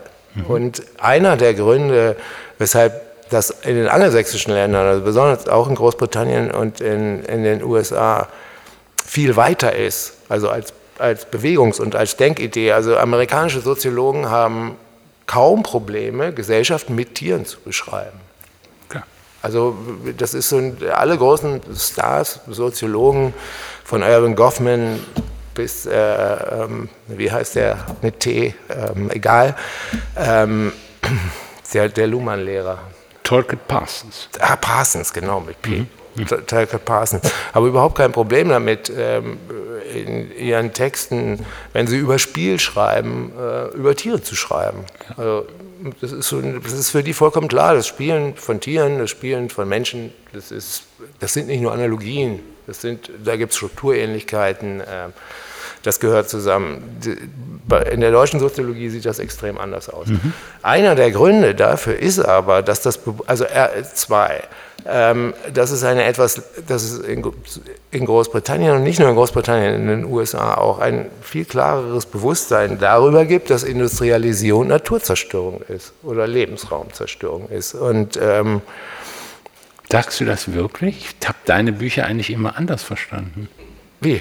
Ich habe immer verstanden, dass daraus auch ganz neu, was ganz Neues entsteht. Absolut, was vollkommen Neues. Aus diesem Bewusstsein entsteht daraus was vollkommen Neues. Das heißt aber, also äh, die, diese, in früheren Biologiebüchern waren die immer noch, heute sind die verschwunden, die gibt es nicht mehr. Also bestimmte Schmetterlinge, die, die, die, da gab es, die waren ursprünglich mal weiß mhm. und die waren irgendwann alle schwarz. Und das war tatsächlich eine Reaktion auf die Kohl, auf die Umweltverschmutzung. Und ähm, jetzt sind sie auch wieder weiß. Aber ähm, äh, durch, so, also worauf ich, ich will auf zwei Sachen hinaus. Erstens will ich darauf hinaus, dass sie ein stärkeres Bewusstsein für die, also für die Zerstörungsmöglichkeiten durch die Industrie hatten oder auch immer noch haben und gleichzeitig aber auch ein Bewusstsein hatten, das eben nicht in die Richtung ging, die Industrie muss weg, sondern es müssen Formen gefunden werden, wie das zusammen existieren kann. Daher auch die Militanz der, ähm, der angelsächsischen Naturschutzbewegung, die um einiges ähm, weitergeht als hier und ganz normale Menschen, äh, also normale Menschen in Anführungszeichen, nicht Freaks, die Häuser besetzen oder so, sondern ähm, Ärzte, was weiß ich, normal, weil sie einfach ja, Tankwarte. Ich weiß jetzt nicht, was ich für, ich weiß nicht, was ich für Berufe nennen soll. Also nicht, nicht Freaks, die aussteigen und ähm, irgendwie, äh, was weiß ich, ihr, ihr, Brot selber sehen wollen oder so, sondern ähm, wogegen ich auch nichts habe, sondern einfach nur, ich, nur sagen, dass die wissen und dass die wissen, ähm, dass diese Gebiete, die wir dieser vollen Nutzung entziehen, also das, was man vielleicht Naturschutzgebiete, Nationalparks oder sonst was nennt, dass die von dem Moment an, wo sie das sind, nicht äh, in Ruhe sind. Das kann jederzeit wieder zurückgenommen werden. Und das ist eben dieser, und das kann jederzeit, also das heißt, es gibt so ein permanentes Wachheitsbewusstsein dafür, dass diese Räume, diese Formen, diese Lebensformen verteidigt werden müssen. Und dass diese Verteidigung nie ohne Militanz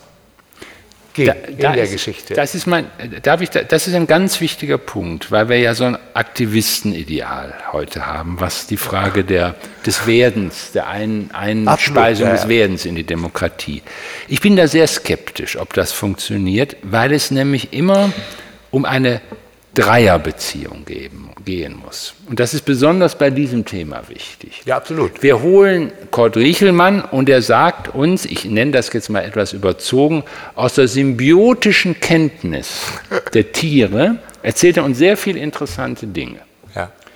Wichtig ist jetzt, dass wenn die Sache politisch werden wird, muss, das muss es ein Publikum geben. Absolut. Was Voll. sagt, was der Kort da sagt, ist schon ganz nett. Absolut. Aber sagt er nicht was Falsches über das Tier? Klar. Und sagt er nicht etwas, was der uns erzählt aus dieser symbiotischen Kommunikation über die intime Kenntnis der Tiere, wo wir als Publikum jetzt sagen können, nee, also das, ähm, da geht er, aber da, da, da, fährt er dem Tier aber übers, übers Maul. Oder da ist er nicht, das ist nicht richtig. Oder das ist, wenn man so will, mit unseren Ideen von Kommunikation und Verständnis nicht vereinbar oder was auch immer. Absolut. Also der Punkt ist, die Sache funktioniert nur dann, wenn es sie als Publikum gibt, was wir ja jetzt im Augenblick tun, die sich ernsthaft auf Kurt Richelmann einlassen und sagen, hm, die Tiere haben uns in der Tat etwas zu sagen und wir brauchen jetzt mal Augen, einen Augenblick lang den Kord, damit wir verstehen, was sie sagen. Aber dann irgendwann wollen wir mal hören, was er da mit den Tieren redet. Das müssen, hören wir uns jetzt mal an, ob das in Ordnung ist. Absolut. Und das ist das Problem mit den Aktivisten. Die Aktivisten sagen immer, wir haben eine intime symbiotische Kenntnis über einen Gegenstand und ihr Publikum seid doof. Ja, das, also gegen, ja, das ist okay. Und das ist ein Problem. Ja, das stimmt, das ist ein Problem. Das ist nur, da, da würde ich jetzt tatsächlich sagen, das ist ein europäisches oder ein deutsches Problem. Also die, mhm. amerikanischen, die amerikanischen Aktivisten, die ich kennengelernt habe, denen geht es um ganz, also Texas zum Beispiel ist zu einer bestimmten Jahres, Texas ist das äh, ähm, industriell belandwirtschafteste Stück Erde, das ich jemals in meinem Leben gesehen habe. Also wirklich so mit so, äh, also der, Okay, Trotzdem ist Texas aber zu bestimmten Jahreszeiten ein, ein, tatsächlicher Hotspot der Artenvielfalt von vergleichbar nur noch mit bestimmten Bergregionen in Äthiopien und in Peru von Vögeln, besonders zu Zugzeiten. Diese Vögel würden, wenn sie nicht so kleine Inseln hätten, wo sie rasten könnten und wo sie in Ruhe gelassen werden, ähm, da nicht sein. Also mhm. die würden verrecken. Diese kleinen Inseln sind seit, den, seit 1900 werden die von Aktivisten, jetzt texanischen Aktivisten, ähm, die schießen können, ähm, aber ganz normale Berufe haben, Rechtsanwälte sind. Sie müssen aber auch schießen können, weil die anderen auch schießen. Und die, die, die Geschichte der Audubon Society und des amerikanischen Vogels, jetzt, okay, das kann man, wird man hier nie vergleichen können. Jeder fünfte Amerikaner ist ein Birder, also, und ist irgendwie auch organisiert. Das sind 25 Prozent der Bevölkerung, also das ist ein bisschen mehr als hier. Das heißt, die sind auch diverser. Die, mhm. die so als Spinner zu bezeichnen, geht da zum Beispiel nicht. Mhm. Also ähm, das ist, funktioniert nicht, weil es alle sind, da muss man alle als Spinner bezeichnen. Mhm. Also, äh, und das zieht, auch, zieht sich auch, was die aber ganz genau wissen, ist, dass dieses kleine Stück, die sind, unter Ornithologen sind diese Stücke weltberühmt und da fährt man halt hin und ähm, ist wirklich sensationell und ist äh, auch jedem Börder nur zu empfehlen. Ähm, diese kleinen Stücke hat Trump mit einem einzigen Gesetz beseitigt. Das heißt, wenn jetzt irgendjemand meint, okay, die haben die dann alle gekauft und das ist alles so, ein, äh, also so wie Trump sämtliche Nationalparks faktisch aufgehoben hat. Indem er einfach ein Gesetz verabschiedet hat, das sagt, äh, Ökonomie, ob wir jetzt Holz, gebrauchte Ökonomie siegt über den Naturschutz. Also der gerade gewählte brasilianische Präsident, ein besonders feiner Feingeist der Demokratie, hat... Ähm, äh, also jetzt zu deinem Publikum. Ne? Äh, das Problem ist, ich habe immer so Schwierigkeiten mit, ich habe mit diesem Publikum, natürlich muss man, natürlich muss man ankommen. Es geht aber, ach, egal, wo ich erstmal den zu Ende erzählen. Dieser komische äh, Feingeister aus Brasilien hat gesagt, es wird am Ende seiner ähm, Präsidentschaft kein Quadratmeter ähm, äh, Schutzzone übrig bleiben. Das heißt, der Amazonas ist weg, die Indigenen kann man abschießen. Das sagt er. Also die kann man abschießen, das sind eh keine Menschen. Und, das ist, glaube ich, und ähm, Trump hat sämtliche Meeresschutzgebiete und die 80 Prozent der Küste der USA waren Schutzgebiete aufgehoben, ähm, weil kann, in Schutzgebieten darf man nicht nach Öl suchen. Und hat, ähm, ich meine, die werden wahrscheinlich den Yellowstone Nationalpark nicht abschaffen, weil da gibt es nichts zu suchen. Aber ähm, nur Touristengelder zu verdienen. Aber wenn, wenn sie irgendwo irgendein Erz finden oder das Holz brauchen, ist es vorbei damit. Ich meine, dieses Verhältnis, und das ist kein Aktivistenverhältnis in der Form, wie du es jetzt gerade beschrieben hast, sondern das ist eines, und das findet man von Thoreau bis zu Gary Snyder ähm, bei allen amerikanischen Naturdenkern, was aber was einen ganz großen Unterschied zu den Aktivisten, die du wahrscheinlich von hier im Kopf hast, ähm, einen ganz großen Unterschied gibt es für, und das findet man überall, eben, ich erwähne nochmal Thoreau und Gary Snyder, dass, sie, dass das Sozialschöne und das Naturschöne in keiner Weise getrennt gedacht werden. Mhm. Okay. Das heißt, das Sozialschöne und das Naturschöne gehören zusammen. Das heißt, eine Natur, eine schöne Natur, ohne Menschen zu denken, fällt denen gar nicht ein. Mhm. Dass es da bestimmte Probleme innerhalb der Geschichte gab mit den Indigenen, ähm, die gab es, aber ich will das jetzt erstmal als, also das wäre ein Sonderproblem darin. Ähm, aber innerhalb des also innerhalb dieses Denkens über die Natur oder der Integration von Natur oder des Schutzes von Natur ähm, gibt es immer die direkte Verbindung zum Sozialschönen. Und das Sozialschöne hat, sehr viel, hat in diesem Begriff sehr viel mit Gleichheit zu tun. Ja. Hat sehr viel, also Gleichheit nicht als, also Gleichheit jetzt nicht als so eine Form von Gleichmacherei, die man immer unterstellt, sondern All men are created equal ist der erste Satz der amerikanischen Verfassung. Ich habe damit kein Problem, weil ich ja Mitglied einer Kirche bin, wie ich eben schon sagte. Ja. weil in diesen Men innerhalb der Kirche, der ich angehöre, immer schon auch nicht nur Menschen mit gemeint waren. Ja, die Ausgerichtetheit der Schöpfung auf Gott war immer die ganze Schöpfung mit ja, gemeint. Okay. Da waren nicht nur Menschen mit gemeint. Ich möchte aber trotzdem nochmal, jetzt sind wir an dem wirklich entscheidenden Punkt, glaube ich, ja, für glaub diese, ich die unsere Debatte unter der Überschrift Demokratie ohne Mehrheit betrifft. Ich glaube, wir befinden uns in einer Situation, in jedenfalls den meisten westlichen Gesellschaften, wo Deleuze eigentlich gesiegt hat, insofern es eine Multiplität des Werdens gibt in Absolut. unseren Gesellschaften. Gut. Aber die ist gerade sehr... Geht, geht, geht, Augenblick. Es gibt eine Multiplität des Werdens. Viele Menschen finden Absolut. Formen des Werdens, die Absolut. mit anderen zusammen sich, wie man das einer berühmten amerikanischen Wissenschaftshistorikerin und, und äh, Lebenstheoretikern sagen kann, die sich verwandt machen untereinander in diesen Formen des Werdens. Absolut. So. Und gleichzeitig haben wir politische Entwicklungen, die völlig darüber hinweggehen, die Mehrheiten produzieren in Gesellschaften, die diese Formen des Werdens bedrohen, aus, nicht weil sie Putsch, ein Putsch gemacht haben, nee. sondern weil sie eine gesellschaftliche Mehrheit dafür gefunden haben. Absolut. Und das ist jetzt das große Problem, dass dieses Deleuze'sche Modell des Werdens als ein wesentlichem Element von einem demokratischen Leben, so wie du es gerade gesagt hast, dass dies auch eine Art Auseinanderfallen, jetzt mal sehr klassisch geredet, mhm. der Macht Absolut. der vielen des Werdens gegenüber denen, die sich nicht für das Werden interessieren, sondern für den Tod interessieren. Ja, absolut, klar. Absolut. So, und dann haben wir ein Problem. Wie wir können wir das Werden absolut. Ich, gegen also, die Partei des Todes so stark machen, dass die Partei des Todes, die es immer geben wird, mhm. in die Knie gezwungen wird. Ja, schöne Version. Äh, ähm. Ja, so, sonst, ich glaube, das ist die Situation, Absolut. die wir in allen Gesellschaften im Augenblick haben. Äh, äh, du, du, lieferst die perfekte Diagnose und die perfekte, die perfekte Beschreibung. Jetzt ist es aber, das, also ich habe keine Lösung.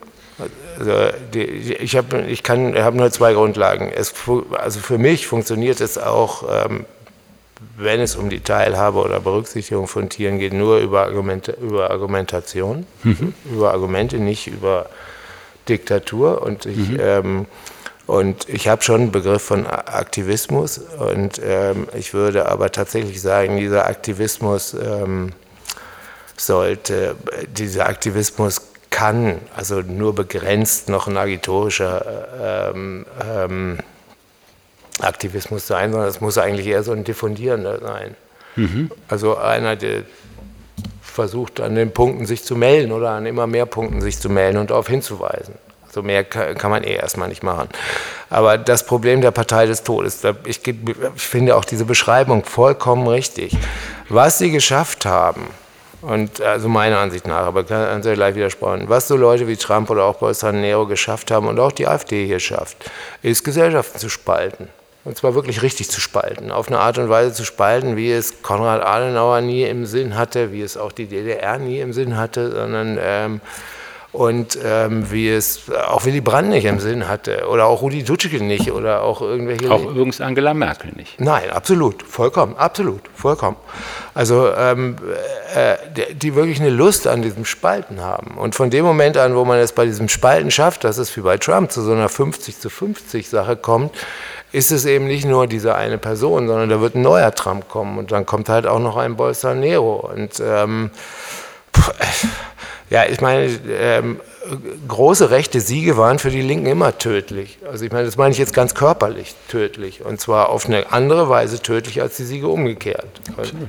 Ähm, und ähm, ja, aber ich habe jetzt auch keine Lust mit diesen Abend mit einem defaitistischen ähm, Nein, ich, äh, Dinge zu. Dinge wir reden ja, ich will nur zwei Sachen noch sagen. Was du uns eigentlich erzählt hast, ist eine Schule des Sehens. Absolut. Du hast ja gesagt, Absolut. schauen wir doch hin. Also Absolut. wenn jemand sagt, Absolut. Äh, Kinder empfinden nichts. Ich erinnere mich an eine Diskussion mit einem Wittgenstein-Schüler vor 35 Jahren, 40 Jahren, der sagte, Kinder können, haben gar keine seelischen Ereignisse, weil ja, sie auch nicht ja, sprachfähig sind. Ja, das war das habe er alles genau, und er hat mir das alles genau nachgedacht. Ja, und ich habe gesagt, sag mal, hast du dir schon mal ein Kind angeguckt? und dann wirst du das nicht sagen können. Und er ist ganz unwirsch geworden darauf. Weil er sagt, aber ich habe es dir doch gerade argumentativ, das kann nicht sein. Das aber du musst doch nur hingucken. Und das ist jetzt ein ganz wichtiger Punkt, Absolut. Das dass die Schule der Demokratie eine Schule des Sehens ist. Absolut. Vollkommen. Und das ist ein Punkt, wie können wir sehen, was mit uns ist und mit welcher Art von Lebensraum, was ich ganz zu Anfang über die Pflanzen gesagt hat, habe. Wir würden ersticken ohne die Pflanzen. Ernsthaft. Es ist ja, kein Witz. Wir würden ersticken. Und das ist der interessante Punkt. Wie können wir diese Frage des Sehens zu Mehrheiten? Wie können wir die Schule des Sehens benutzen, um Mehrheiten zu machen? Also ich würde, darauf würde ich tautologisch antworten, durch Sehen. Oder durch, durch die Vermittlung des Sehens. Durch Vermittlung des Sehens. Ja. Und ähm, also ich, find, äh, ich finde einen Hinweis auf, der, auf die Pflanzen absolut wichtig. Also weil alles das, was man Tieren so langsam zugesteht, wird dann Pflanzen abgesprochen, obwohl die Forschung jetzt, ähm, also die Botanik erzählt einem von einem neuen Kommunikationskanal nach dem anderen, ähm, den Pflanzen untereinander haben. Ähm, und ähm, das hat ja teilweise äh, populär auch ähm, Erfolge mit diesem, durch diesen Massenerfolg ähm, dieses Peter Wohleben-Buchs über den Wald. Dieses Buch hat nur einen ganz, ganz, ganz, dieses Buch hat nur einen ganz, ganz großen Fehler. Und äh, dieser Fehler ist, dass es so tut, als sei der Wald ähm, ähm,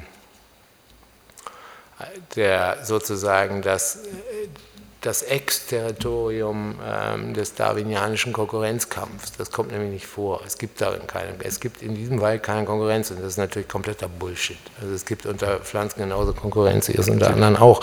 Insofern ist bei diesem Buch die interessantere Frage, warum dieses Buch gerade zu einem Mega-Bestseller wird in einer Zeit, in der die deutsche Gesellschaft objektiv zersplittet, also äh, ähnliche Trennungstendenzen oder Aufspaltungstendenzen zeigt, wie es die amerikanische schon ein bisschen länger äh, zeigt und die französische zwar noch nicht ganz so schlimm, aber eben auch. Also ähm, ja, also Schule des Sehens absolut und vielleicht für deine Pflanzen nur ich. Ich habe lange als Primatologe im Dschungel gearbeitet und da waren dann auch immer andere dabei und dann sagte mir irgendwann mal so ein, das war im Amazonasgebiet, so ein äh, brasilianischer Forscher, ähm, äh, ich soll ihm unbedingt jemanden schicken, der Sensibilität für Pflanzen hat, wenn ich da unter meinen Studenten ein Interesse hat, weil er bräuchte jemanden und er, hätte, er könnte ihn nicht suchen. Und da habe ich gesagt, oh, ja, aber woran erkenne ich das? Und dann sagte er als Antwort, das kannst du ganz leicht sehen. Sensibilität für Pflanzen heißt nichts anderes als, dass der sieht die Pflanzen. Und insofern, ähm, äh, was auf der anderen Seite heißt, dass es sehr, sehr viele Menschen gibt, die Pflanzen nicht sehen. Also insofern hast du komplett recht mit. Schule des Sehens. Eine einzige Frage, ich habe einmal eine Wissensfrage. Darf ich Ihnen die noch kurz stellen? Begraben Tiere? Ja, gibt es. Gibt es? Ja. Okay. Also begra Kann Tiere begraben Tiere. Ja. Gibt sogar einen Film darüber, wo so ein ähm,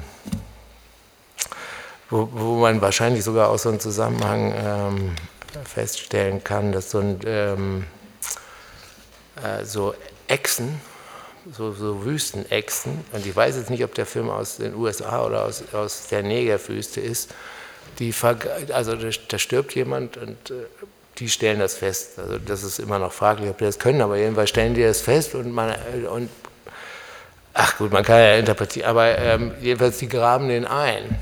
Und dann haben sie, die graben das ein und diese Forscher haben dann so eine Nachtkamera da installiert, weil sie dachten, das ist ja crazy. Die dachten, die ähm, graben das tatsächlich ein als Essensvorrat, also, dass sie dann äh, später hinkommen und das essen. Ähm, warum sie es eingegraben haben, war, war dann allerdings, wurde dann allerdings in den nächsten Tagen nachts ziemlich deutlich, dass nämlich es kamen andauernd ähm, Wüstenfüchse und die waren sofort dabei, das auszugraben und ähm, dann kamen diese Echsen immer irgendwie an und haben die tatsächlich gestört und haben nach jedem dieser Angriffe die andere tiefer vergraben. Und ich meine, das ist jetzt nur anekdotisch, das müsste man systematisieren, aber es ist eigentlich ein ziemlicher Beleg dafür, dass sie äh, die vergraben wollen, um sie dem Zugriff anderer zu entziehen.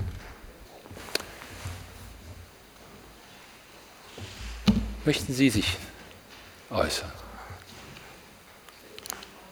Ja, bitte. Ja, klar. Das wird hier gar nicht angesprochen. Also die haben ja auch kein Mitleid miteinander. Und außer die zum Beispiel gewusst haben, die fressen Mäuse, das sind auch Tiere, das sind die Mäuse, ja, wie werden sie das nun? Äh, da würde ich mich mit meinem Rechtssystem gar nicht einmischen wollen, weil ähm, ähm, und auch mit dem, was ich sage, nicht. Aber ähm, vielleicht eine Anekdote und dann direkt dazu. Äh, also es gibt ähm, es gibt sehr gut beschrieben, Hinweise von ähm, Bonobos, also Zwergschimpansen äh, in einem anderen Titel, ähm, die Vögel, die so gegen die Wand gefallen sind im Zoo und dabei auf dem Weg sind, in einen Käfig zu fallen, wo sie aufgefressen werden, die diese, ähm, die diese dagegen geflogenen Vögel so fangen in der Hand aufpäppeln und dann so wieder fliegen lassen. Also das wäre überartliche Empathie. Und das gibt es in ganz vielen Teilen. Dass Tiere allerdings ihren Hunger, Hunger stillen müssen, auch Pflanzen müssen ihren Hunger stillen ähm, und dabei andere auffressen, ja. Also, aber da, ich, also ich bin nicht ähm, äh, Thomas von Aquin. Und ich würde sagen, aber vielleicht noch eine Anekdote, dieser Philosoph Markus Wild. Du meinst Franz von Assisi, nicht? Franz von Assisi. Nicht Thomas. Von, Thomas von Aquin hätte viel Verständnis für das, was du Ja, sagst. ich meine Franz von Assisi, ich meine der, der den großen Vögeln gepredigt hat, sie sollen die Kleinen nicht Ja, das ist Franz genau, von Assisi. den meine ich. Außerdem, entweder, naja, egal. Hm. Aber ähm, das andere, aber vielleicht noch eines dazu. Ich finde aber schon, dass das vorkommt, weil ähm, wenn ich von Katzen rede, dann kommt schon vor, dass die auch Mäuse fressen können, muss man nicht unbedingt erwähnen. Aber ähm, äh, dieser Mark, der von mir schon erwähnte Markus Wild ist eben Veganer und er hat einen Hund. Und diesen, er wollte diesen Hund zum Veganer erziehen. Das hat er, und, und, das, und das hat er irgendwann mal in einem Vortrag erzählt und da war eine der Studenten fragen, und hat es geklappt? Und meinte er, nee. Also, ähm, ich wollte auch noch was sagen, die Wölfe stehen ja bei uns unter Naturschutz. Ja.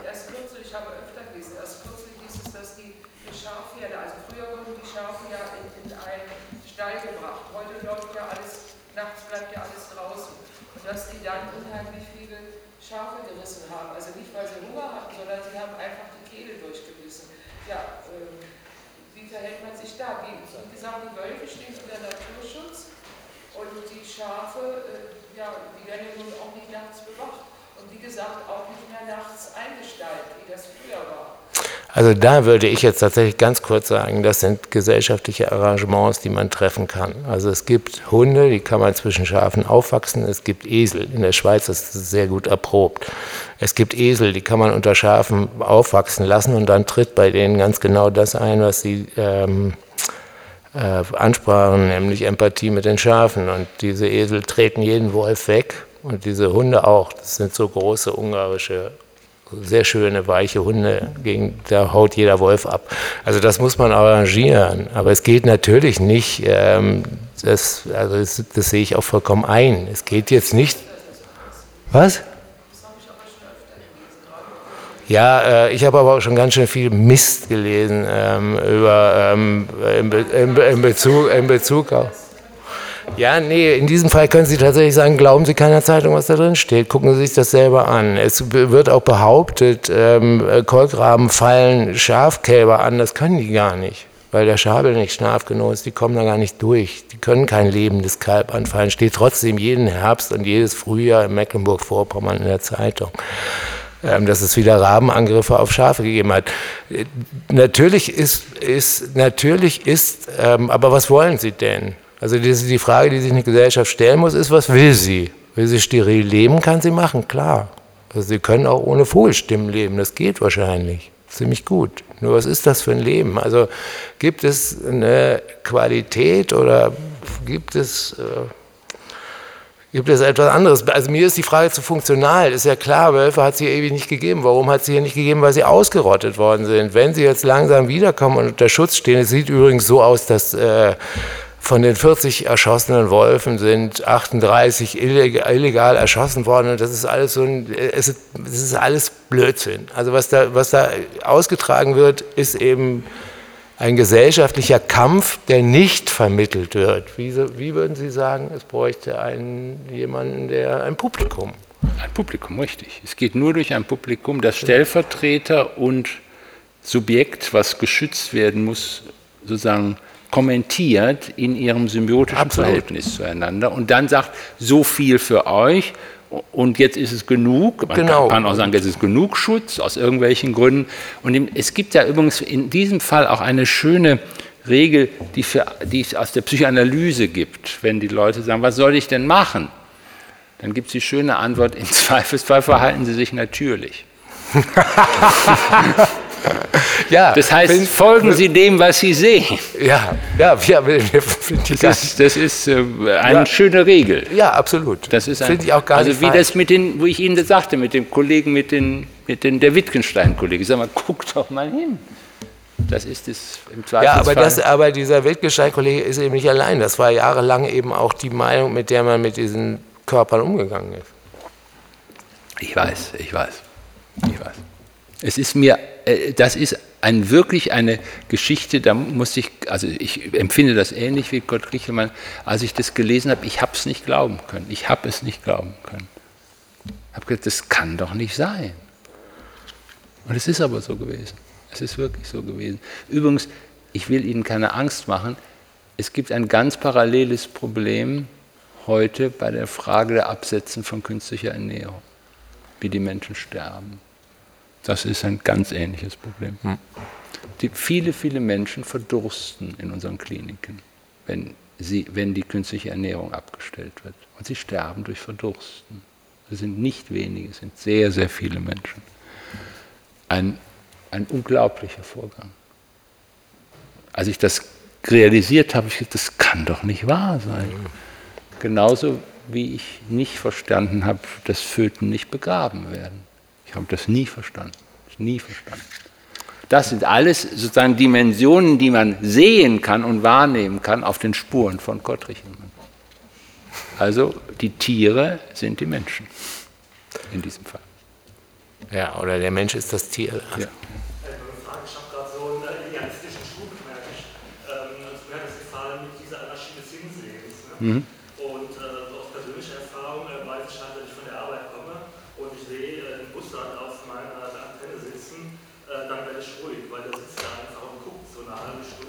Das ist, sehr, das ist eine sehr schöne Beschreibung. Die können Ihnen übrigens alle hundert, die können Ihnen Millionen von Ornithologen geben, dass man tatsächlich ruhig wird, wenn man sieht, dass ein Vogel da normal sitzt. Ja, wo ich jetzt drauf raus wollte, inwieweit ist das jetzt so idealistisch gedacht, wenn ich sage, es muss die richtige Pflanze sein, die ich angucke, es muss das richtige Tier sein, oder kann ich das auch in Medien äh, in, ähm, Okay. Sehr gut.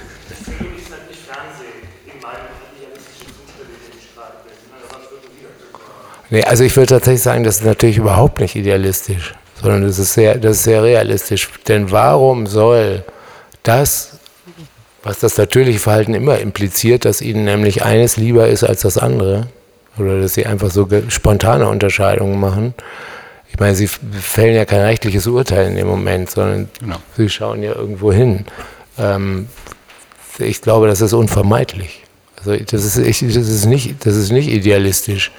Also jeder, der einfach nur im Zustand von Entspannung irgendwo rüber guckt, macht Unterscheidungen. Aber da ging es schon um die Frage auch der holographischen Reproduktion, wenn ich Sie richtig verstanden habe.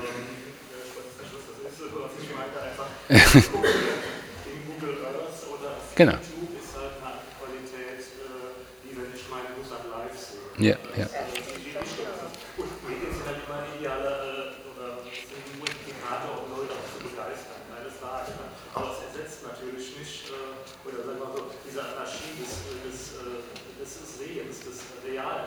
Absolut.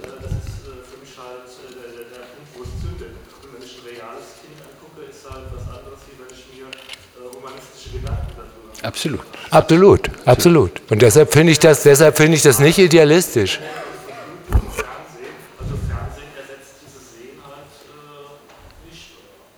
Nee,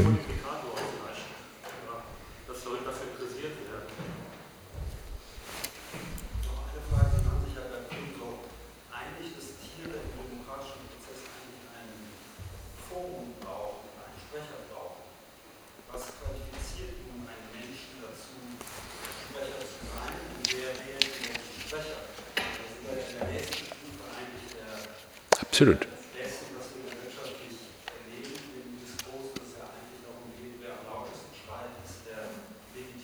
So ist es. Ja. Genau. Hast du eine Lösung?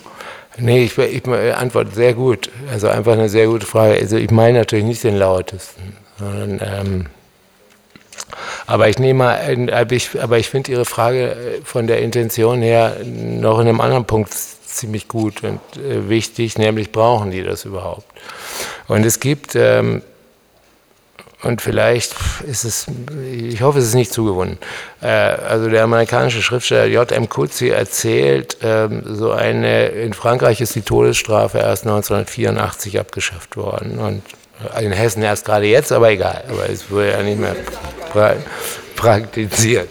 Ähm, und, ein, und äh, alle, die damals an dieser Kampagne, ich glaube Mitterrand hat das gemacht, ähm, die da beteiligt waren an dieser, sagten, ja, der entscheidende Text ähm, wäre eben Albert, äh, Albert Camus' große Anklage ähm, der Todesstrafe von 1954 oder so, der in Frankreich so ein, so ein wie soll man sagen, so ein allgemein, also einfach so ein, stehender Text ist, ähm, wäre das gewesen. Camus kommt in diesem Macht in, erzählt, in diesem Text gegen die Todesstrafe, von seiner Kindheit und von seiner kompletten Aversion gegen die Todesstrafe, ausgelöst durch den Schrei eines Huhnes, dem seine Mutter gerade den Kopf abgeschlagen hat. Und ähm, ähm, J.M. Kutzi schreibt zu diesem ganzen Vorfall dann eben den letzten Satz, und jetzt sage noch mal einer, dieses Huhn hat keine Stimme. Und natürlich hat dieses Huhn eine Stimme. Und natürlich braucht dieses Huhn dann doch zwar wieder den Vermittler Camus, aber das ist eine etwas andere Form von Vermittlung, über die wir gesprochen haben. Ähm, Sie haben komplett recht, aber auch darüber muss man, auch darüber muss man sich tatsächlich als Gesellschaft verständigen, weil wir es ja nicht mehr können wie die indigenen Schamanen. Also das ist vorbei. Wo man, was es aber eben tatsächlich gibt ähm, und ähm, genauso wie ähm, der Künstler Albert Oehlen mal gesagt hat, äh, also ähm, warum er auf die Frage, warum er nicht an Kunstakademien unterrichtet, äh, auf die Frage geantwortet hat, als Künstler wird man geboren oder man ist keiner. Und ähm, ich würde halt auch in diesen, ähm, womit ich jetzt nicht sagen will, dass Kunstakademien Blödsinn sind, ganz im Gegenteil, ich finde die toll, aber ich, ich finde, darin liegt etwas, was auch in Ihre Richtung geht. Es gibt halt eine Unterscheidung ähm, für Menschen gilt der Grundsatz, nicht alle können alles. Und, äh naja, aber also ich würde, würde eine etwas andere, ich würde eine aleatorische Zuordnung als eine Möglichkeit ansehen. Okay. Also so wie, wie Sie, wenn Sie zu Schöpfen berufen werden. Also Ach so, ja, na, das ist natürlich gut. Nicht, also dass Sie sagen, Sie kriegen einen Brief, wollen, ja, Sie, nicht, wollen Sie nicht die Position der Schweine gegen, äh, gegen, dem, gegen Tönnies vertreten? Also es ist der größte, der größte äh, Schweinefleischproduzent Europas, glaube ich. Aber das ist der, der, der äh, Finanzier von Schalke 04. Also so. Und dann könnte man sagen, ähm, äh, das ist leider so, ja. Ähm, und, und dann könnte man sagen, ja, ich nehme den Auftrag an oder nicht. Und dann geht man zu Coach Richelmann und lässt sich in die Schule des Sehens. Und dann werden Sie sehen, dass Sie nach einem Vierteljahr werden auch Sie, glaube ich, und das, glaube ich, können Sie aus den Büchern von Kurt Riechelmann entnehmen. Nach einem Vierteljahr werden Sie die Aufgabe sehr ernst nehmen. Nicht, das glauben wir, oder? Absolut, das fände ich aber ganz gut. ich glaube, ich sage nichts mehr zu Schweinen, weil das ist eh zu depressiv. Das ist doch ein guter.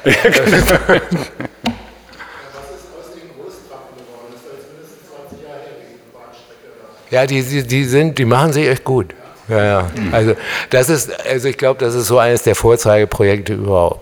Also Nee, also die haben diese, ich glaube, das war diese Schnellstraße Hamburg-Berlin. Und so. Ah, okay, gut, Entschuldigung. Ja, da muss ich ja gar nichts mehr tun. Wir wissen ja schon, schon besser. Übrigens, um nur zu sagen, also die Anlegung des Emscher Parks und so weiter, es gibt überall solche. Ja, gut.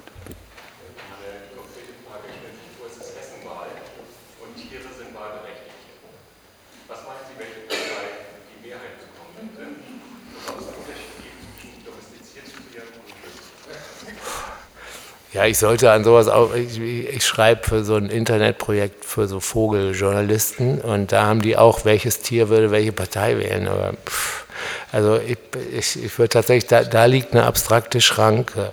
Weil, ähm, ein, ein, ein, französischer Philosoph namens Alexandre Kojève hat, mal, Kojève hat mal gesagt, vielleicht antworte ich einfach mit einem Beispiel. Also ich glaube, das ist, ähm, hat mal gesagt, kein Tier würde je auf die Idee kommen, eine Fahne zu erobern. Und das ist, glaube ich, tatsächlich ähm, der Punkt und das hat auch etwas mit der Partei zu tun. Die, nee, ich glaube, das ist die falsche Frage. Ich glaube, da ist tatsächlich eine Trennung und da muss man tatsächlich aufpassen. Ähm, der Wolf wählt nicht AfD, aber die AfD wählt sich die Wölfe und das ist leider eben, ähm, das ist leider ein Problem. Falsche Symbolisierungen sind nie ohne Folgen für die Tiere, nie. Und deshalb wäre meine Aufgabe jetzt eigentlich eher die, die falschen Symbolisierungen auszutreiben, als ähm, Tiere in falsche Symbolisierung hineinzutreiben mit der Beantwortung der Frage. Aber ich kann mit, das mit einem Beispiel beantworten. Also die, ähm, als ähm, ein Mensch namens Gregory Bateson anfing, die Delfinlaute zu erforschen, war ziemlich schnell klar, okay, da läuft echt viel ab. Also da ist... Äh, das ist ein Sprachsystem, das ist so komplex. Wenn wir das, wenn wir da rankommen, oh geil. Und dann hat die Amerikaner, die, also dieser Bateson war kein Militarist, sondern eher das Gegenteil, klopfte aber sofort das Militär an und hat gesagt, ähm, hier jetzt nichts mehr veröffentlichen, das kommt jetzt alles zu uns und die Delfine auch. Und dann haben sie eben angefangen, diese Delfine als Kampftaucher auszubilden.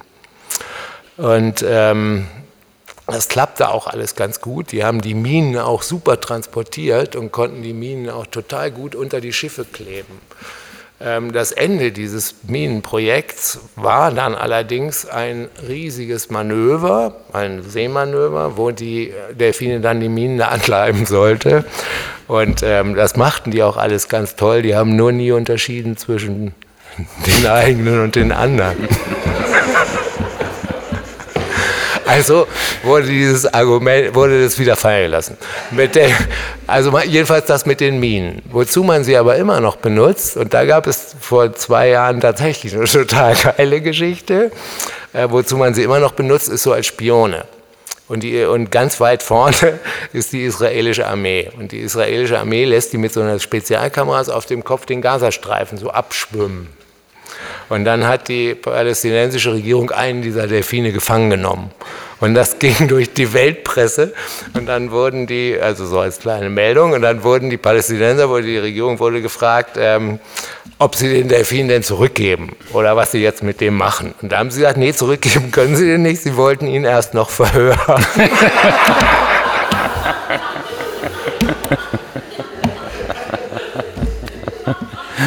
Und das und Sie müssen wissen, Gregory Bateson hat dann eine interessante Theorie der Schizophrenie entwickelt.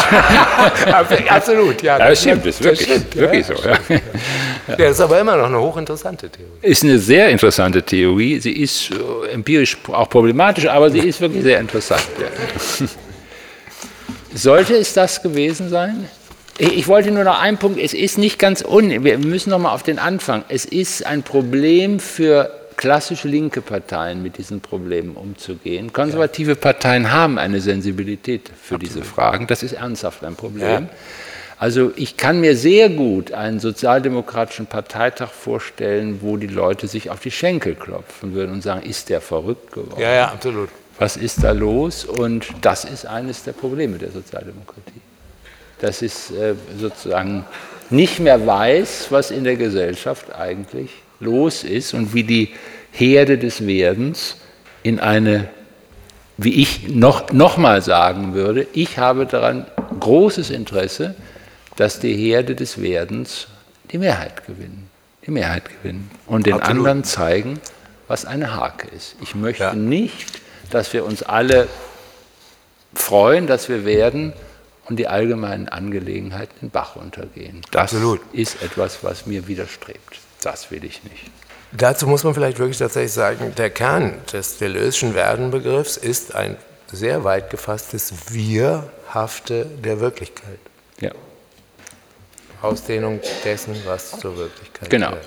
Und die Frage der Bürgschaft über sozialen Zusammenhalt, über Tiere, über die Frage der Meere, über die Frage der Landschaften ist, glaube ich, ein riesiges Thema für die Gesellschaften der Zukunft. Wer übernimmt Bürgschaft mhm. für etwas und wer ist auch dann nicht nur als Sprecher, sondern auch als Bürger da, der im Zweifelsfall auch die Kosten mit übernimmt, die mit einer Bürgschaft einhergehen. Ein ganz großes Thema für die Landschaften, die, was Gott Richelmann schon angesprochen hat. Wer ist der Bürger des Mittelmeers zum Beispiel? Das vielleicht das letzte Wort, weil ähm, Albert Camus nicht nur eines der großen Texte gegen die Todesstrafe geschrieben hat, er hat auch eine der großen Texte über das Mittelmeer geschrieben. Und er hat ein, ist ein großer Bürger des Mittelmeers, zum Teil auch sehr idealistisch, muss man ehrlicherweise sagen, und zum Teil falsch gewesen. Aber er ist einer der großen Bürger, Bürger, Bürger einer Landschaft gewesen und er hat eine politische Ökonomie des Mittelmeeres sogar mal in einem einer Texte angedeutet. Ja. Also eine sehr interessante Figur. Äh, Camus, wie er überhaupt, glaube ich, ein Denker ist, der für diese Fragen sehr offen ist und weltweit heute eine große Renaissance erlebt. Jetzt ist das jetzt irgendwie nett gewesen, dass wir alle so ein bisschen noch an Albert Camus denken. Das ist völlig in Ordnung, weil ein, Albert Camus war nicht nur ein netter, netter Mensch, sondern hat auch ein Buch über den Menschen der Revolte geschrieben. Richtig, und in diesem, in diesem Buch stehen zwei Sätze. Ich, ich rebelliere, darum bin ich, und wir rebellieren. Wie heißt es? irgendwas, irgendwas mit wir. Also ich danke Ihnen sehr, dass Sie heute da waren.